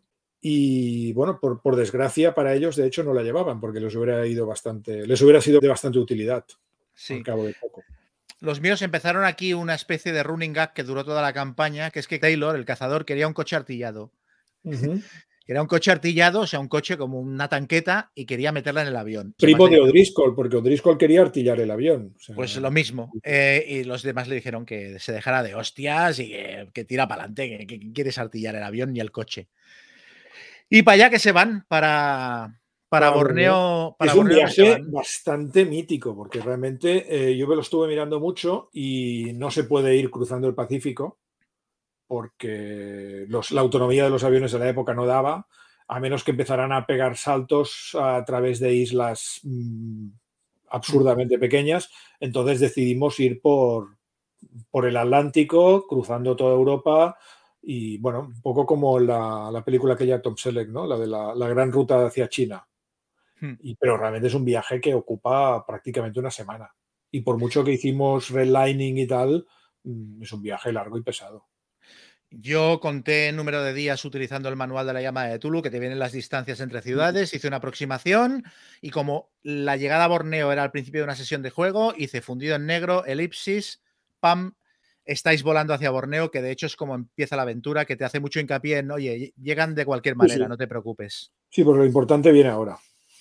Entonces, llegada a Borneo. Así empieza el capítulo de Borneo, que me parece, después del primer capítulo, el mejor inicio de, de aventura eh, de la llamada de Tulu que yo he visto y da lugar a la que sería mi segunda escena favorita de la campaña, que es lo que ocurre en el avión cuando están llegando a Borneo.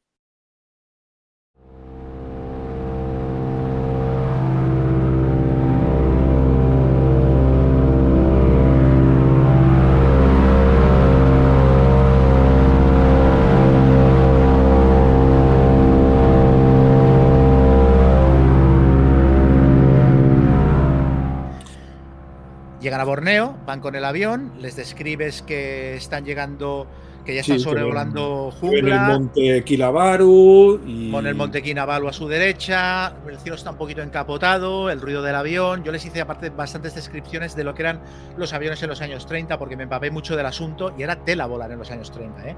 O sea, era bestial, o sea.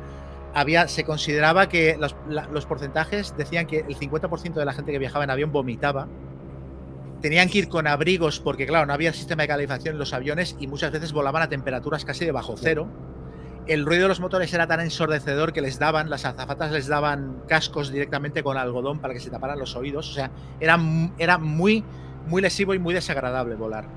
Pues mira, debió ser por eso, debió ser por eso, porque pasó lo siguiente. Eh, en ese momento tienes que hacerles, tienes que pedirles a los jugadores que hagan una tirada de, atención, digamos.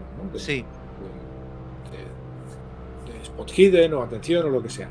Y todos mis jugadores fallaron la tirada. Esto es muy bueno. O sea, estaban mirando a un lado del avión cuando las cosas importantes que van a suceder pasaban en el otro. Por eso, y por eso la cosa acabó como acabó, porque todos fallaron la primera tirada y ya empezaron con, con problemas. Bueno, están volando, mirando, ay, el monte Kinabalu, qué majo, la selva bajo sus pies, acercándose. Está cayendo, dice que, eh, que estuviera cayendo la tarde y de repente ven una bandada de pájaros revoloteando en torno al monte Guinabalu.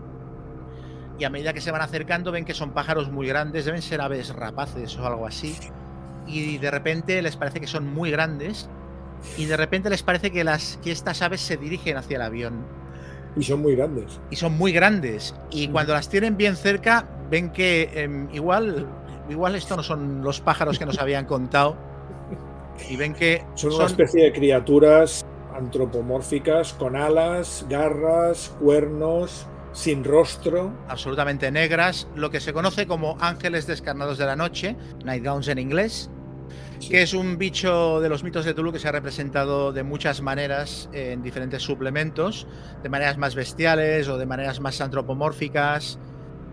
Pero bueno, son, son unas criaturas eso, aladas, sin cara, muy ágiles y muy rápidas. Y de repente tienen a cinco o seis de estas criaturas eh, lanzándose sobre el avión. Dando golpes al avión y de hecho, como te digo en mi caso, como fallaron todas las tiradas de atención, lo primero que ven es cuando las tienen encima, cuando empiezan a dar golpes al avión. De hecho, una se, pone encima del techo y está intentando abrir el techo del avión como si fuera una lata. Y otra directamente se va al morro del avión, coge al piloto, o sea, rompe la, la, carlinga, coge al piloto y lo tira al vacío. Y el copiloto se queda paralizado y medio herido. Entonces, a partir de ahí empieza la, fiesta. La fiesta. Por suerte, cuenta si quieres, cuenta, cuenta cómo la dirigiste tú y luego cuento cómo la dirigí yo. Bueno, en mi caso, eh, O'Driscoll, que era el, que sabía pilotar, mm, hizo algo bastante chulo. Él estaba al fondo del avión, entonces desenfundó los dos, los dos calls que llevaba siempre encima y se corrió todo el pasillo disparando con los dos calls hacia la cabina, que es donde estaba el, ángel descarnado de la noche que acaba de, tirar al piloto, consiguió meterle unos cuantos impactos, por lo cual el, monstruo se, soltó de la carlinga y, soltó el avión, pero claro, el avión había empezado a, entrar en, picado. Entonces se tiró a los mandos y consiguió estabilizar el, estabilizar el, avión, mientras todos los demás pues empezaban a abrir ventanas y a disparar contra el resto de, monstruos que intentaban abrirse paso directamente al, sobre el, el avión. ¿no? Pasó algo chulo que, claro, estaba Shafiro allí, era el, el, NPJ, el, PNJ que estaba allí, y hizo una tirada de, de, cordura y falló. Falló, todos tuvieron que tirar cordura, todos pasaron, pero Shafiro falló, pero de una manera exageradísima, ¿no? Entonces el tío entró en pánico y se puso a gritar se puso a gritar, vamos a morir, vamos a morir todos, ¿no? Lo único que consiguió es que todos le perdieran el respeto que le tenían, pero, en, cero coma, ¿no? Y entonces el hombre fue y se abrazó a un maletín que llevaba intentando protegerlo, ¿no? Para que, porque si, él, sabía que si el avión ah, se estampaba, las posibilidades de que el maletín causara la liara muy grande, pues eran, era importante. El hombre entró en pánico y se, dedicó solo a intentar abrazarse al, maletín y a protegerlo como, ¿Y en tu caso qué? Bueno, hay que decir que Shafiro a todo esto es humano, no es un hombre Sí, sí, no, de hecho Shafiro es un buen hombre, no, pertenece al culto de Yik y él es un, está, digamos, está a punto, ¿no? Es, mm, quizá más si hubiera sobrevivido lo hubieran pervertido o lo que sea los, los, altos mandos de Caducius, pero él está en un punto en el que cree en lo que hace y, realmente intenta hacer cosas buenas. Sí, está convencido de que, de que ellos están por el rollo de, de combatir a, lo sobrenatural y tal. Bueno, mi escena, mi escena fue increíble, pero increíble. Eh, y la voy a narrar, la recuerdo bastante, de manera bastante fotográfica, entonces voy a explicar lo que pasó casi a salto a salto. Eh, se acercan los, ángeles descarnados de la noche al avión uno de ellos se pega al frontal del avión, a la carlinga, arranca la puerta y le pega, le empieza a pegar zarpazos al piloto y lo deja súper mal herido. Entonces el avión entra en fuga. Entonces Emilia, que está al lado, ve esto y coge los mandos para pilotar y empieza a pegar gritos. Mientras tanto, en la puerta trasera del avión, otro ángel descarnado de la noche arranca la puerta también y se lleva medio, medio, media pared del avión y se mete dentro. Los jugadores en mi caso sí que habían pasado las tiradas, con lo cual los habían visto venir y se habían podido preparar. Pero tienen un bicho dentro del, avión eh, al que le pueden pegar dos o tres tiros, pero se les abalanza en cuerpo a cuerpo. Entonces, em, Taylor y Lawrence empiezan a forcejar con el bicho, eh, pegándose de hostes y tal. El avión se ha descontrolado y yo lo que hice es que Shafiro le caía un baúl encima y se quedaba inconsciente. El, el resto del combate. Entonces, eh, Emilia pilotando el avión. Lola coge la escopeta, le mete dos cartuchos, la carga, va directa hacia la parte delantera del avión porque Emilia está pegando gritos de ayuda, ayuda. Entonces le pega un tiro al, al, al Nightgaunt en el brazo, le arranca el brazo, con lo cual suelta al piloto y el Nightgaunt se va volando. Entonces aparece Cera que el señor pequeñito, se lleva al piloto a la parte de atrás, que está súper mal herido, lo ata, o sea, le pone el cinturón de seguridad en un asiento y lo deja allí, lo atiende y le hace unos primeros auxilios. Entonces, otro Nightdown se cuela rompiendo el cristal del frontal del avión y aterriza en el asiento del piloto. Con Emilia pegando gritos en plan que alguien haga algo, ¿no? Eh, Lola está al lado, intenta darle con la escopeta, pero el bicho está muy cerca, forcejean y no le puede, no tiene espacio para coger distancia y dispararle con la escopeta. Entonces le dice a Emilia, dice, le voy a pegar una patada para, para que vuelva a salir por la ventana, tú eh, entra en barrena cuando le pega una patada y así lo echamos fuera. Le pega la patada y saca una pifia. Saca una pifia, entonces salen rodando el, el bicho y ella y se quedan los dos colgando del avión. Entonces, eh, Emilia hace al avión entrar en barrena y consigue que se desprendan los dos, pero caen los dos al vacío. Entonces, el Nightdown se desprende y sigue volando y Lola cae al vacío 10.000 pies de altura. ¡Oh! Entonces, mientras tanto, eh, en la parte de atrás del avión, Taylor y. Taylor y, y Lawrence están dando cuenta del otro Nightgown. Llega a hacer a Cormac, se pone, se pone de copiloto. Y entonces Emilia se hace con los mandos y dice: eh, Vamos a por Lola. O sea, ¿qué hacemos ahora? Vamos a por Lola. En ese momento, entra otro Nightgown en el avión por la parte de atrás, atraviesa corriendo todo el avión y entra en la carlinga por detrás. Y Cera Cormac, que está en el, en el sitio del piloto, dice: Ha entrado otro. Y Emilia, sin girarse, saca la pistola, dispara por encima del hombro, saca un 0-1 y le vuela la cabeza al bicho. Y dicho esto, dice, como iba diciendo, vamos a por Lola. Pone el avión en barrena, empieza el avión casi vertical empieza a bajar para ganar distancia y llegar hasta donde está Lola antes de, que se estrelle contra el suelo y les va gritando a los dos, preparaos que la recogemos. Las dos personas que hay detrás se atan con cinturones a los asientos se quedan cerca de la parte del fuselaje del avión que ha saltado por los aires, esperando eh, a que Lola se acerque para recogerlos. Y entonces aquí yo le dije, digo, bueno, tienes que sacar, tienes que sacar dos críticos seguidos, tienes que sacar dos críticos, uno para colocarte, para superarla y colocarte debajo, y otra para hacer loop subiendo de lado y que Lola caiga por el hueco del avión y la recojan ellos dos. Y esto es imposible. Bueno, pues tira los dados y saca un 07 y un 02. Ni siquiera, ni siquiera, tuvo que gastar suerte ni nada. Fueron todo tiradas limpias. O sea, llevamos de momento un 0-1 para pegarle un tiro al, al, ángel descarno de la noche, un 0-7 y un 0-2. Entonces, sí, sí, hace la maniobra. Lola entra por el hueco del avión mientras vuelve a subir, los otros la recogen como un ballet y vuelve a ganar altura. Y entonces le acaba el combate y le digo, bueno, pero a todo esto tenéis que aterrizar, porque ha habido otro Nightgaunt en el ala, destrozando fuselaje del ala, os falta una rueda del tren de aterrizaje y hay selva y tira para aterrizar y saca un, 06. y aterriza el avión por entre los árboles, las alas saltando, todos agarrados. En plan, también vamos a morir, pero allí no muere nadie. La tía aterriza, o sea, vamos perfectamente. El avión destrozado, están en medio de la selva, pero relativamente cerca de la pista de aterrizaje a la que tenían que llegar. Y oye, o sea, otro día más en la oficina. Pues no, no, eh, robasteis todas las tiradas buenas, porque en nuestro caso, eh, claro, eh, O'Driscoll como te digo, cargó, sobre el primer Nightgown disparándole a través del pasillo y lo tiró, se hizo con los mandos, consiguió remontar el, vuelo, lo que pasa es que como los Nightgowns habían hecho mucho daño y seguían haciendo mucho daño a, estructural al avión, el avión estaba hecho una mierda. Todos los demás, Hollingsworth, uh, Henderson y Spengler, iban disparando y deshaciéndose un poco del, del resto de Nightgowns hasta que finalmente los espantaron, pero claro, O'Driscoll se encontró que estaba volando un avión mm, prácticamente sin techo, sin ruedas de, eh, sin tren de aterrizaje, con un ala, ala virulé. Le dije, bueno, para aterrizar esto realmente vas a tener que tirar como dices tú, un crítico, ¿no? No solo no saca un crítico, sino que no sacó pifia, pero es que ni, ni, ni, sacó la tirada básica, ¿no? Si iba de volar 50, pues sacó un 70. Con lo cual se pegaron el ostión de su vida, se agarraron todo lo que pudieron, pero se comieron un montón de puntos de daño y hubieran muerto todos si no fuera por la regla de los 30 puntos de suerte todos gastaron toda la suerte que tenían, todos se quedaron a cero de suerte, pero salieron del avión pues magullados, hechos una mierda, ah, con Shafiro muerto por, por aplastamiento varios. Muerto ya, directamente. me he olvidado de comentar que le pegaron un tiro sin querer durante la los Nightgowns.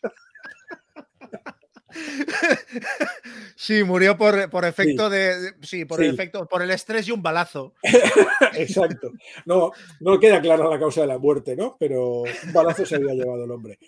Y eso, y, eso no estaba muy lejos de la pista de aterrizaje tampoco, pero todo el equipo destruido, Shafiro muerto, ellos sin suerte y con bastantes heridas, el avión evidentemente irreconocible y un maletín que empezaba a hacer pink. Hmm. En mi caso, Shafiro estaba mal herido, pero lo, dejé vivir un poquito más, porque luego también protagonizó una escena bastante chula. Entonces, bueno, bajan del avión los personajes y se dirigen a, al, campamento militar. Bueno, les van en mi caso les fueron a buscar. Hmm. Mm, el destacamento militar al mando del capitán Lancaster. Ah, Lancaster, exacto. Ah, les va, monta un, par de camiones y les va a buscar y les recoge y les ayuda a salvar el poco equipo que pueden salvar. Se hacen cargo también del, cadáver de Shafiro y les llevan al campamento. Eh, Lancaster es un. Yo lo, yo lo pinté como un idiota, un tío que es las ordenanzas, súper seco, un toca huevos. Alec Guinness en el puente sobre el río Kwai, ¿no? Sí, un poco. Lo estaban odiando a los 15 minutos de conocerlo. Sí, sí, sí. Y un poco chulo también, porque aparte le gustaba, se las daba de gran cazador y tal, y había cazado aquel, aquel pobre bicho que iba por la selva y luego se lo, se lo intenta dar a ellos para que se lo coman. Es un, es un personaje, bueno, no, no, es mal tío tampoco, pero es, es, un, es un, poquito, no, no cae bien a nadie, ¿no? Entonces, allí les informan de las cosas que han pasado desde que empezó el marrón vírico en esta zona de, Borneo. Que unos prospectores de la, compañía privilegiada de Borneo del Norte que estaban haciendo estudios en una zona eh, sufrieron un corrimiento de tierra y algunos de ellos murieron. Y que hay una granja de un terrateniente local que se está utilizando como hospital de, como hospital de campaña de hecho, tienen toda una zona como acordonada ¿no? sí. y, alambrada para no dejar salir a los posibles infectados para que no puedan extender la infección. De hecho, hay una escena bastante heavy que hay alguien que intenta escapar de la zona, un lugareño. No tienen claro si está infectado o no, pero Lancaster ordena que le disparen antes de que salga de allí. Sí, esto, esto asienta un poquito el personaje también. Aunque realmente no hay mucho que los jugadores puedan hacer aquí. No, no, no, no. la, cosa está muy malita. Eh, las zonas de interés en esta aventura son el, campamento de prospección, que es donde están los de la compañía esta, que están muy cabreados y lo que quieren es que los saquen de allí. O sea, quieren que, el gobierno haga algo y que los, y que los saque de la zona. Luego está la granja, que son todas las granjas y casas de terratenientes de la zona se han habilitado como hospital de campaña y en, en uno de los hospitales de campaña hay varios enfermos y ahí los jugadores, los personajes pueden ver la evolución de la enfermedad. Yo les monté una escena en la que, típica escena de body horror, en la que se acercaban dos personajes, Lola y Taylor, a uno de los camastos y veían un tío que, ¿sabes? que se estaba como medio deshaciendo y que les pedía ayuda y se tiraron para atrás y pegaron unos gritos y estas cosas. Sí, en la mía también se les acercó un niño, también para tocarles un poco las narices y vi un hombre serpiente que la serpiente envenenó el pozo, ¿sabes? Y eso también les, les afectó bastante. Pero ellos sobre todo se dedicaron a, interactuar con, con, los mineros, digamos. En mi caso creo que hice que fueran belgas y que, eso, que estaban muy cabreados porque los tenían allí encerrados y querían salir de allí. De hecho, el jefe de estos, eh, un tal Clemens, intentó sobornar a los jugadores para que lo sacaran de allí directamente. y en vista de que no lo conseguía, empezó a alargar y a explicarles cosas. De hecho, les dijo que, que él ya se imaginaba por qué estaban allí y que si le ayudaban a salir del campamento, él les llevaba a algún sitio que les podía interesar. A partir de ahí, los jugadores empezaron a hacer sus cábalas. La enfermedad de la aventura, la muerte amarilla, viene descrita con mucho detalle. Es muy rápida, básicamente en 48 a 72 horas seguramente ya te ha matado. Entonces tiene tres fases, las dos primeras son comunes a todos los enfermos y es lo típico de fiebre, mm, temblores, etcétera. pero luego hay una tercera fase que tiene un dado de seis defectos posibles y hay cosas muy divertidas, desde que se te pudran los órganos internos hasta que mm, empieces a supurar pus por todos los poros de la piel o que tengas alucinaciones místicas con criaturas de los mitos y mm, planos de existencia alternativos y te vuelvas loco, o que directamente eh, se te derrita el cerebro, ¿no? Y los jugadores, los personajes tienen bastantes posibilidades de pillarla a lo largo de la aventura. Tienen que hacer una tirada diaria y depende de los puestos que hayan estado, pueden enfermar y si enferman, tienen, es como un timer de la aventura de corre, corre, resolvamos esto y pirémonos. porque el otro timer de la aventura es el maletín que hace ping. Exacto. El maletín que hace ping es un cacharrito de caducios que se ha traído el bueno de. El bueno de Shafiro. es un, cacharro que aparecerá quizá más veces durante la campaña que se llama el artefacto Haftorang, ¿no? Mm, el Haftorang. Que es como una especie de bomba atómica en miniatura. Sí, es como una bomba atómica portátil, básicamente. es un aparato de tecnología de serpiente, un, cacharro grande que lo puedes programar para que explote eh, cuando a ti te dé la gana y, cuando, genera una especie, abre una especie de, grieta entre planos que genera el equivalente a una explosión atómica. De hecho, la explicación técnica es que atrae a una estrella, creo. Sí, algo así. Atrae a una estrella y la estrella mm, explota allí y luego mm, se, vuelve a su casa, ¿no? Ese es un artefacto absolutamente maravilloso. Sí. Yo creo que es maravilloso. Porque además, claro, es un artefacto muy delicado. En mi caso, en el momento en que el avión se pegó el, gran castañón, yo hice como que el, cacharro se activaba y empezaba a activar una cuenta atrás. Lo que pasa es que esta cuenta atrás está en unos diales escritos en Nacal y que los jugadores no pueden comprender exactamente. Hacen unas tiradas, pero no saben si les dice que falta un día, una hora o un mes para que aquello, para que pase algo. Tampoco saben qué va a pasar.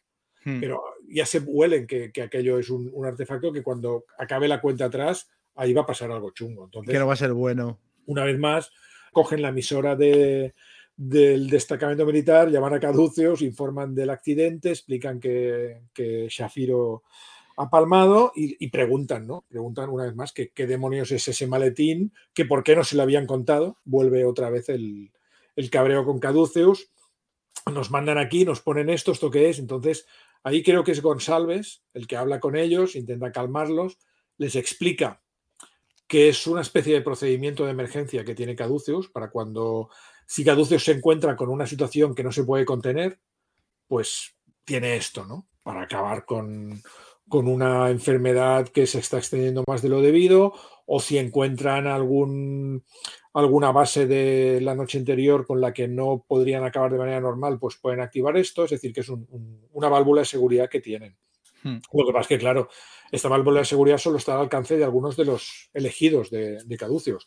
Y en este caso era el único que sabía utilizarla era, era Shafiro. Entonces, González, de algún modo por radio, intentó explicarle a Henderson cómo funcionaba el cacharro, pero claro, por radio. No, claro. Con, cosas en Nacal y tal, pues mm, Henderson entendió lo que pudo, obviamente. Yo hice, como Shafiro no había muerto, hice que se curara de sus heridas al cabo de pocos días y entonces se despierta y dice, Dios mío, el Haftorang, y abre el maletín, bueno, abre el, baúl y se encuentra que el cacharro se ha activado y que no se puede parar la cuenta atrás. Y entonces les dice a los personajes, eh, en la aventura te dice que que les diga que va a explotar al cabo de 24 horas. Yo lo que hice fue como no quería darles tanta presión porque no, no sabía si iban a ser capaces de resolver la aventura en tan poco tiempo. Les dije, no sé, esto puede explotar en cualquier momento, voy a intentar retrasar la cuenta atrás, pero que sepan que mm, no doy garantías y esto 72 horas como mucho. Entonces eh, lo perdieron un poco de vista a Shafiro, mientras él, por un lado, intentaba reprogramar el Haftorang sin conseguirlo y por otro lado, cuando ellos le traían muestras de la muerte amarilla, él la metía en el analizador viral para conseguir un, un antídoto. Un antídoto y tal. Entonces, por ahí dijéramos que hice que ellos se fueran a investigar y Shafiro se quedara solo en, en, su tienda haciendo sus mejunjes. Porque una de las cosas que ocurre en la aventura y que yo implementé es que cuando Shapiro está solo en su tienda llevando a cabo sus investigaciones, un hombre serpiente se cuela allí dentro, y lo mata. Mató a Shafiro, se lo comió y, cuando, cuando llegaron... condenado el hombre. Sí, claro, es que en teoría tiene que morir. Entonces llegaron los jugadores, vieron un rastro de sangre que llevaba hasta un baúl, abrieron el baúl y se encontraron el esqueleto de Shafiro, pero limpio, o sea, se lo había comido por completo y fliparon bastante. Fliparon bastante, pero no se creyeron que Shafiro había muerto y durante bastantes meses de campaña creyeron que Shafiro era un hombre serpiente. Cuando ya descubrieron todo el pastel dijeron, claro, Shafiro es un hombre serpiente que lo que ha hecho es mudar de piel. Tenían unas teorías muy locas al respecto. Porque todo esto lo ha montado un hombre serpiente de la noche interior. Esto entonces habría, habría que contarlo ahora. O sea, cuando los prospectores de la compañía esta belga han muerto por el corrimiento de tierra, el velo entre los mundos se ha debilitado y se ha abierto una antigua puerta que estaba allí desde hacía mm. mucho tiempo, pero que estaba como, como tapada.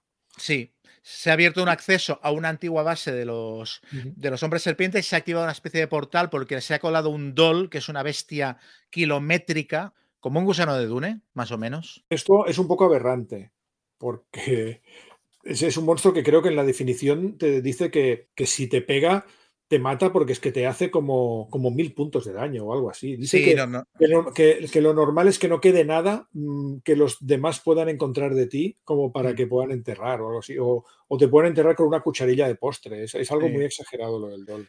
Lo que pasa es que el DOL en realidad no está pensado para que los jugadores se enfrenten a él, sino como explicación de lo que está pasando y lo que está es, generando túneles bajo tierra, horadando la montaña, etc. Y esto además lo que ha provocado el corrimiento de tierra y la, apertura del portal es que las tierras del sueño se estén filtrando en la realidad. Y hay una zona de la, de la jungla que está afectada por las tierras del sueño que van avanzando. Y entonces esto ha hecho que la noche interior envíe a un hombre serpiente a investigar con la misión de intentar encontrar estas supuestas instalaciones antiguas de los hombres serpiente localizarlas y, si es posible, reactivarlas, porque hay la posibilidad de que el portal que hay en estas instalaciones pueda ser utilizado para acceder de una vez a Mu. Y mientras tanto, mientras localiza estas instalaciones, va creando el caos por la zona. Y realmente la, muerte amarilla la, ha activado él envenenando el agua, el agua local. Entonces, al principio los lugareños están muy contentos porque la llegada de las tierras del sueño hace que crezcan unos melocotones así de grandes y una flora súper aberrante, pero de repente empieza a envenenarse el agua y, las plantas estas aberrantes empiezan a marchitarse y los lugareños empiezan a decir que si la tierra está maldita, etcétera. Es que de hecho el plan de la noche interior pasa por que muera muchísima gente, porque si muere mucha gente en la misma zona, entonces esto mm, creará la energía que ellos necesitan para acabar de, activar sus bases y sus, mm. y sus mierdas. Pero bueno, el hecho es que Shafir había desaparecido tenía el analizador viral que ya no servía para nada porque él era el único que sabía utilizarlo y tenía el Haftoran que iba descontando tiempo y que podía explotar en cualquier momento. Y si tienes un Haftoran, lo mejor que puedes hacer es usarlo. Usarlo, exacto. Entonces, tenemos las tierras del sueño que se van extendiendo. Y en cuanto los personajes entran en las tierras del sueño, porque tienen que pasar por allí, tienen que pasar por esa zona de jungla para llegar hasta, hasta la montaña donde está la base secreta de los hombres serpiente y el portal que tienen que intentar volver a cerrar y tal. Pues en cuanto entran allí, pues se encuentran todo tipo de bichería típica de, eso, de las tierras del sueño. Arañas de Leng, Zogs, que son una especie de ratas carnívoras que tiran hechizos. Eso es eh divertido, porque los jugadores, si se dedican a vagar un poquito por allí, pues pueden encontrarse con, con. ¿Cómo era el elefante? Eh, hay un elefante. Buopot. Es un buopot. Que de hecho es uno. El capitán Lancaster se supone que ha matado uno hace un par de días y se lo da para cenar a los mm. jugadores. Sí, eso es de mono. Luego se encuentran, por, en la jungla se encuentran con la pareja del búho que ha sido cazado por Lancaster. Sí, que de hecho el búho no es malo, es una criatura, es un animal inteligente que está muy apenado por la muerte de su pareja, no es un monstruo. Lo que sí es un monstruo, por ejemplo, es un guk, sí. que es un bicharraco gigante, una mezcla de gorila y yeti peludo, con cuatro brazos, una boca vertical, eh, dos ataques por asalto, seis dados de seis de daño cada ataque. O sea, si te pilla bien, te viste torero. Que esto se lo saqué yo a los míos y fue un combate en plan Godzilla muy jodido. Iban en jeep y se encontraron al bicho y tuvieron que dar media vuelta y salir zumbando, eh, como en la escena de Parque Jurásico con el T-Rex persiguiendo al coche. Y fue mucha risa. Pues por correr un poco la historia, ¿eh? mis, mis jugadores después de estar un, par de días eh, interactuando con los militares y con la gente del campo, al final llegaron a este acuerdo con, el tal Clemens, que era el líder de los mineros, lo sacaron de allí y se dirigieron hacia el norte, guiados por él, que les dijo que les llevaría a, lo que ellos estaban buscando allí. ¿no? Y por el camino fue donde se encontraron con las arañas de Len. De hecho, Clemens cayó en una trampa, en una telaraña de las arañas, y antes de que los jugadores pudieran rescatarle, vino una araña y se, lo, se lo zampó.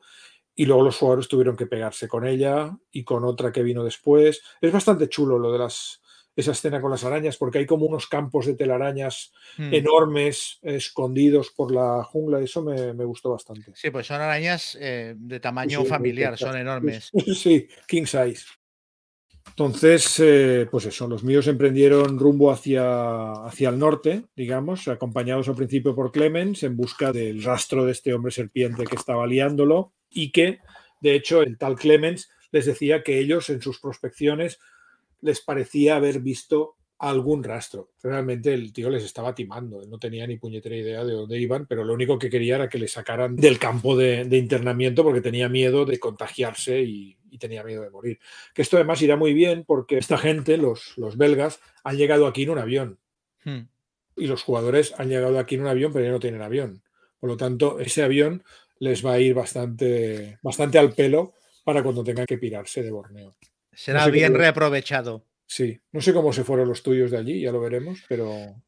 El Ipsis fundió en negro y vuelven hasta Nueva York. O sea, no. no... Pulp, eh, venga, radionovela, siguiente. Vale, vale. Lo que sí me salté fue una especie de escenita que hay con unos ghouls. Ah, no, yo esto para adentro, esto fue buenísimo. Resulta que en el campamento de, los prospectores tienen una especie de fosa común donde van enterrando a la gente que se les muere por efecto de la pandemia esta que se ha declarado. Y entonces eh, los jugadores investigan un poco, empiezan a darse cuenta de que algunas de las tumbas están hundidas, etcétera. Y al final acabaron descubriendo que había túneles en las tumbas. Entonces se metieron por esos túneles una noche, recorrieron los túneles y ahí se acaban encontrando una comunidad de gules, de necrófagos, que viven en esa zona eh, bajo tierra y que de repente con todo lo que está pasando de la pandemia y tal, pues tienen, tienen comida gratis cada día y están la mar de contentos. Y son unos ghouls que en principio no son agresivos y con los que los personajes pueden llegar a comunicarse si tienen un poquito de cerebro y en vez de sacar las armas y disparar tal como ven un ghoul, van un poquito en plan, vamos a llevarnos bien. Y es lo que hicieron los míos. Vieron a los ghouls, les parecieron que eran unos cavernícolas raros, luego ya se dieron cuenta que eran más monstruosos y se acercaron a ellos y intentaron comunicarse. Y se dio una escena muy divertida porque uno de los jugadores, Pera, es muy fan de la película Salvar al Soldado Ryan. Y en la película Salvar al Soldado Ryan hay un momento que un personaje que sale le cuentan que se le han muerto todos sus hermanos y el tío se pone a llorar y dice, mis hermanos, mis hermanos. y este, este jugador Pera es una frase que se le ha quedado y siempre que hay algo que le impresiona mucho dice, mis hermanos, mis hermanos. Y entonces, cuando estaba hablando con los gules, yo decidí que eh, uno de los gules, el jefe, se llamaba Manos. Y entonces empezó a intentar comunicarse por señas, eh, gesticulando y señalándose a sí mismo para intentar decirles mi ser manos. y estuvieron un buen rato y Pera estaba como muy interesado en adivinarlo. Tú, mi, eres, y al final dijo, mi ser, mis hermanos, mis hermanos. y se puso a gritar. En plan, esta es mi frase. Y bueno, ahí todo el mundo estalló en risas, fue muy divertido. Muy bien, pero sacan algo de los gules, realmente. Sí, los gules lo que les explican es que está el dol este horadando toda la zona de la montaña, porque la aventura está ambientada al pie de la montaña del monte Kinabalu, y entonces van por los huecos que ha dejado el dol, que son de repente unas cuevas excavadas perfectamente, porque es un bicho que horada la tierra perfectamente. Como una tuneladora, vamos. Sí, como una tuneladora, y con eso acabaron ahorrándose buena parte de la selva, y llegaron directamente a la montaña. Que la selva, para si alguien quiere arbitrarla y pillar ambientación, hay una película que se llama Aniquilación con Natalie Portman, de ciencia ficción, en la que investigan un bosque mágico que está lleno de plantas mutantes y tal, que es exactamente el tipo de descripción que se da en la aventura para la zona de las tierras del sueño que ha invadido la jungla. Entonces, como documentación para ambientar esta aventura, recomiendo esta película. Y bueno, después de atravesar la jungla, el grupo llega eh, y pegarse con las arañas y, sobrevivir a un par de encuentros, llegan a una especie de, valle. Ellos están en una colina, esta colina baja debajo hay un río, el lecho de un río, y al otro lado una pendiente, y en esta pendiente rocosa divisan una abertura, una aventura muy perfecta y muy claramente hecha por. Es un triángulo, ¿no? O algo así. Es como un hexágono, de hecho, creo. sí, es una forma geométrica muy clara. Lo que pasa es que alrededor de esta estructura hay algunos nidos donde pueden ver algunos nightgowns. Hmm.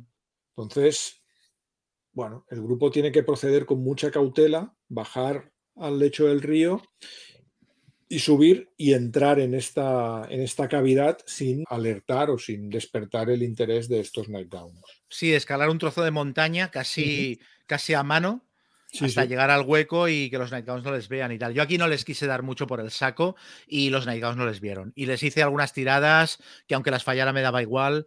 Puse a los Nightgowns un poco como amenaza, pero no hice que les atacaran porque pensé que ya llevaban bastante trayectoria. No, y en mi caso tampoco. La cosa, la cosa se puso mal después al salir, pero al entrar de momento todo bien.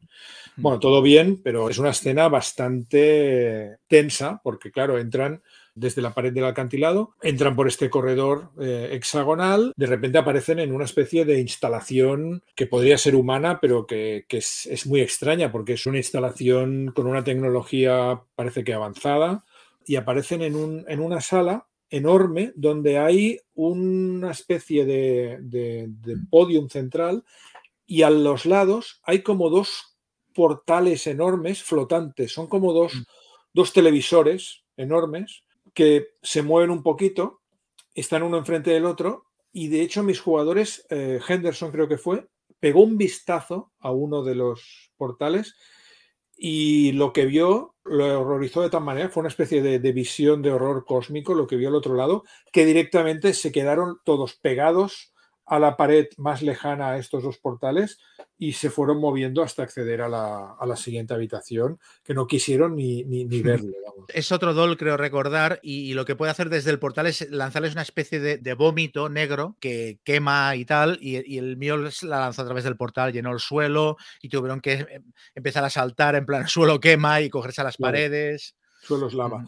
No, no, los míos, ya te digo, lo intentaron ignorarlo para que lo que hubiera al otro lado del portal les ignorara a ellos y, pasar a la, a la, siguiente sala, que es la, sala de control, donde pasan cosas interesantes. Porque en esta sala de control hay un montón de pantallas que explican un montón de cosas. Hay mapas con. Hay una especie de mapa mundi gigante donde se ven todos los volcanes importantes que hay en la Tierra hay como una especie de simulación de, estos volcanes en activo y hay un, hombre serpiente que está hablando con alguien que está al otro lado de la pantalla, que en, mi caso fue Rose Medham.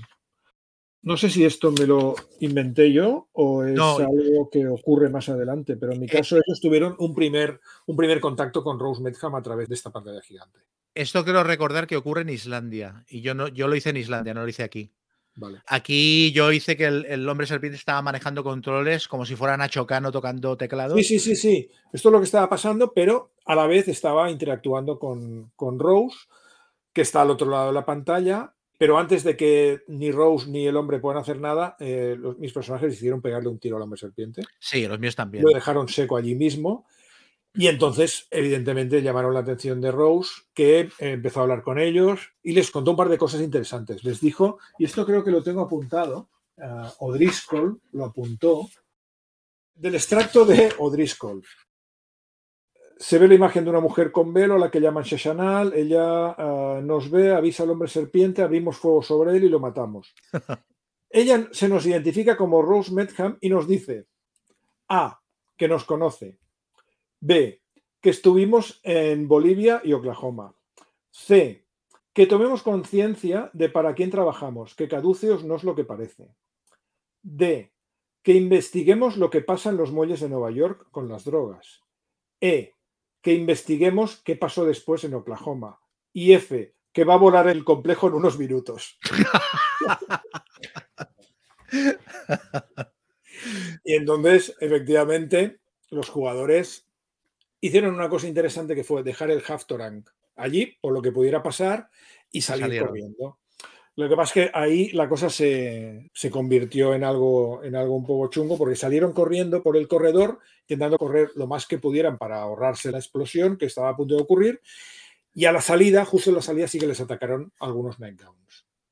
Entonces, ellos, claro, estaban un poco atrapados entre la espalda y la pared, eh, lucharon contra los Nightgowns, intentaron abrirse paso porque querían huir de la explosión, pero Spengler quedó bastante mal herido por culpa de los Nightgowns.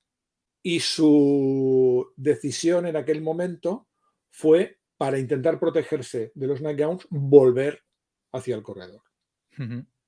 Y entonces volvió a entrar en el corredor y al cabo de unos instantes todo aquello voló por los aires y, él salió despedido por la explosión que protagonizó Rose y que además se vio reforzada por el Haftorang, aunque dice que la mayor parte de la explosión del Haftorang se, se fuera hacia los portales, digamos que salió bastante onda expansiva. Entonces, el tío se metió en el corredor en plan, ay, ay, ay, cuidado con los Nightgowns y volvió a salir despedido por la explosión y aterrizó en medio del río medio muerto.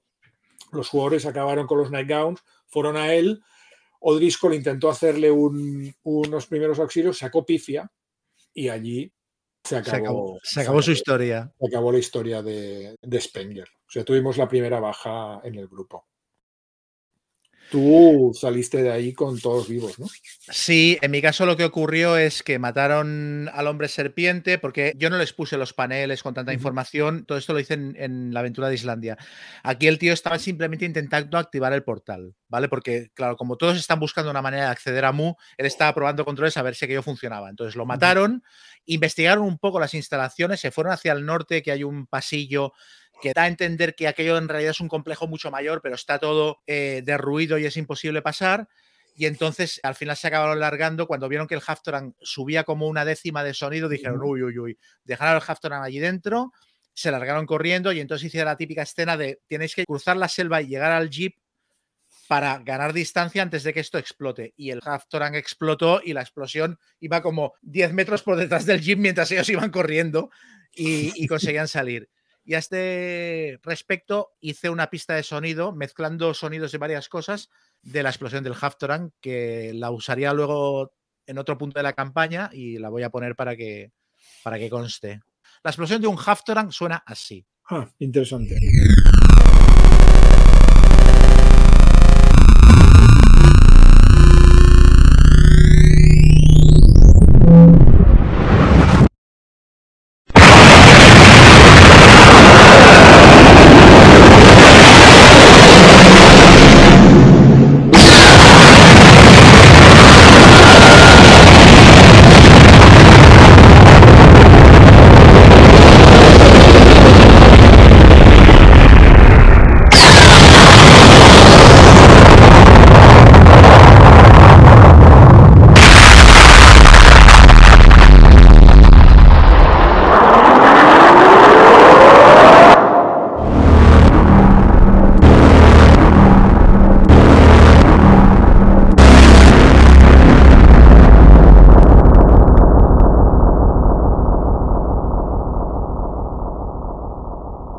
Que fuera una cosa un poquito en plan bola de dragón y que fuera una explosión alienígena que no les sonara nada que hubieran oído antes. Entonces, bueno, la explosión de bastón, no sé si son tres o cuatro millas a la redonda, arrasó todo lo que había, el, cerró de raíz el portal a las tierras del sueño, mató a toda la bichería que había ahí en medio y es muy divertido porque en el epílogo de la aventura te dice, Claro, hay una explosión atómica. Cuando los personajes llegan a la base militar, el capitán Lancaster les pregunta: Pero a ver, ¿y esto? Eh, ¿Aquí qué ha pasado? Pero ustedes que han hecho, ¿no? Pero la aventura dice: cualquier explicación que le den se la come, porque esto es pulp. Entonces, no sé si los tuyos explicaron algo o, no se enteraron. Bueno, mi caso es que lo, que hicimos fue que ellos el Haftoran lo soltaron a través del portal. Entonces, el, el Haftoran mm. explotó al otro lado de, la, otro lado. las tierras. Por eso la explosión no fue tan brutal. La explosión fue la explosión que había causado Rose Medham destruyendo su base, ¿no? Para que nadie pudiera utilizarla. Entonces, no fue una explosión tan radical. De todos modos, ellos se quedaron con, con miedo y salieron corriendo y tal como llegaron, le dijeron adiós, buenos días a, Lancaster y robaron el, avión que habían dejado los mineros y se fueron para su casa. No, los míos explicaron una cosa súper técnica, en plan, no, es que, es que ha habido un. El corrimiento de tierra que se produjo es porque había una placa tectónica mal puesta y esto ha provocado una, explosión volcánica en el monte y el, Lancaster no entendió y dijo, ah, bueno, vale, pero todo bien, ¿no? Sí, sí, sí. Sí, sí, todo bien. Uy, qué tarde. Y se fueron de vuelta a Nueva York. Vale. Bueno, pues, pues no sé, pues ya tenemos, hemos hecho Borneo. Sí. Ya estamos otra vez rumbo a Nueva York, ¿no? Ya estamos otra vez en Nueva York y ahora en Nueva York sí que pasarán cositas, cositas tochas. pasarán cositas interesantes en Nueva York. Pues muy bien, dos horas y pico, ¿eh? No está sí, mal. Sí, sí. Lo dejamos, ¿no? Lo dejamos aquí. Estamos aquí. Pues nada, nos vemos en el siguiente. Muy bien. Venga. Una semana más.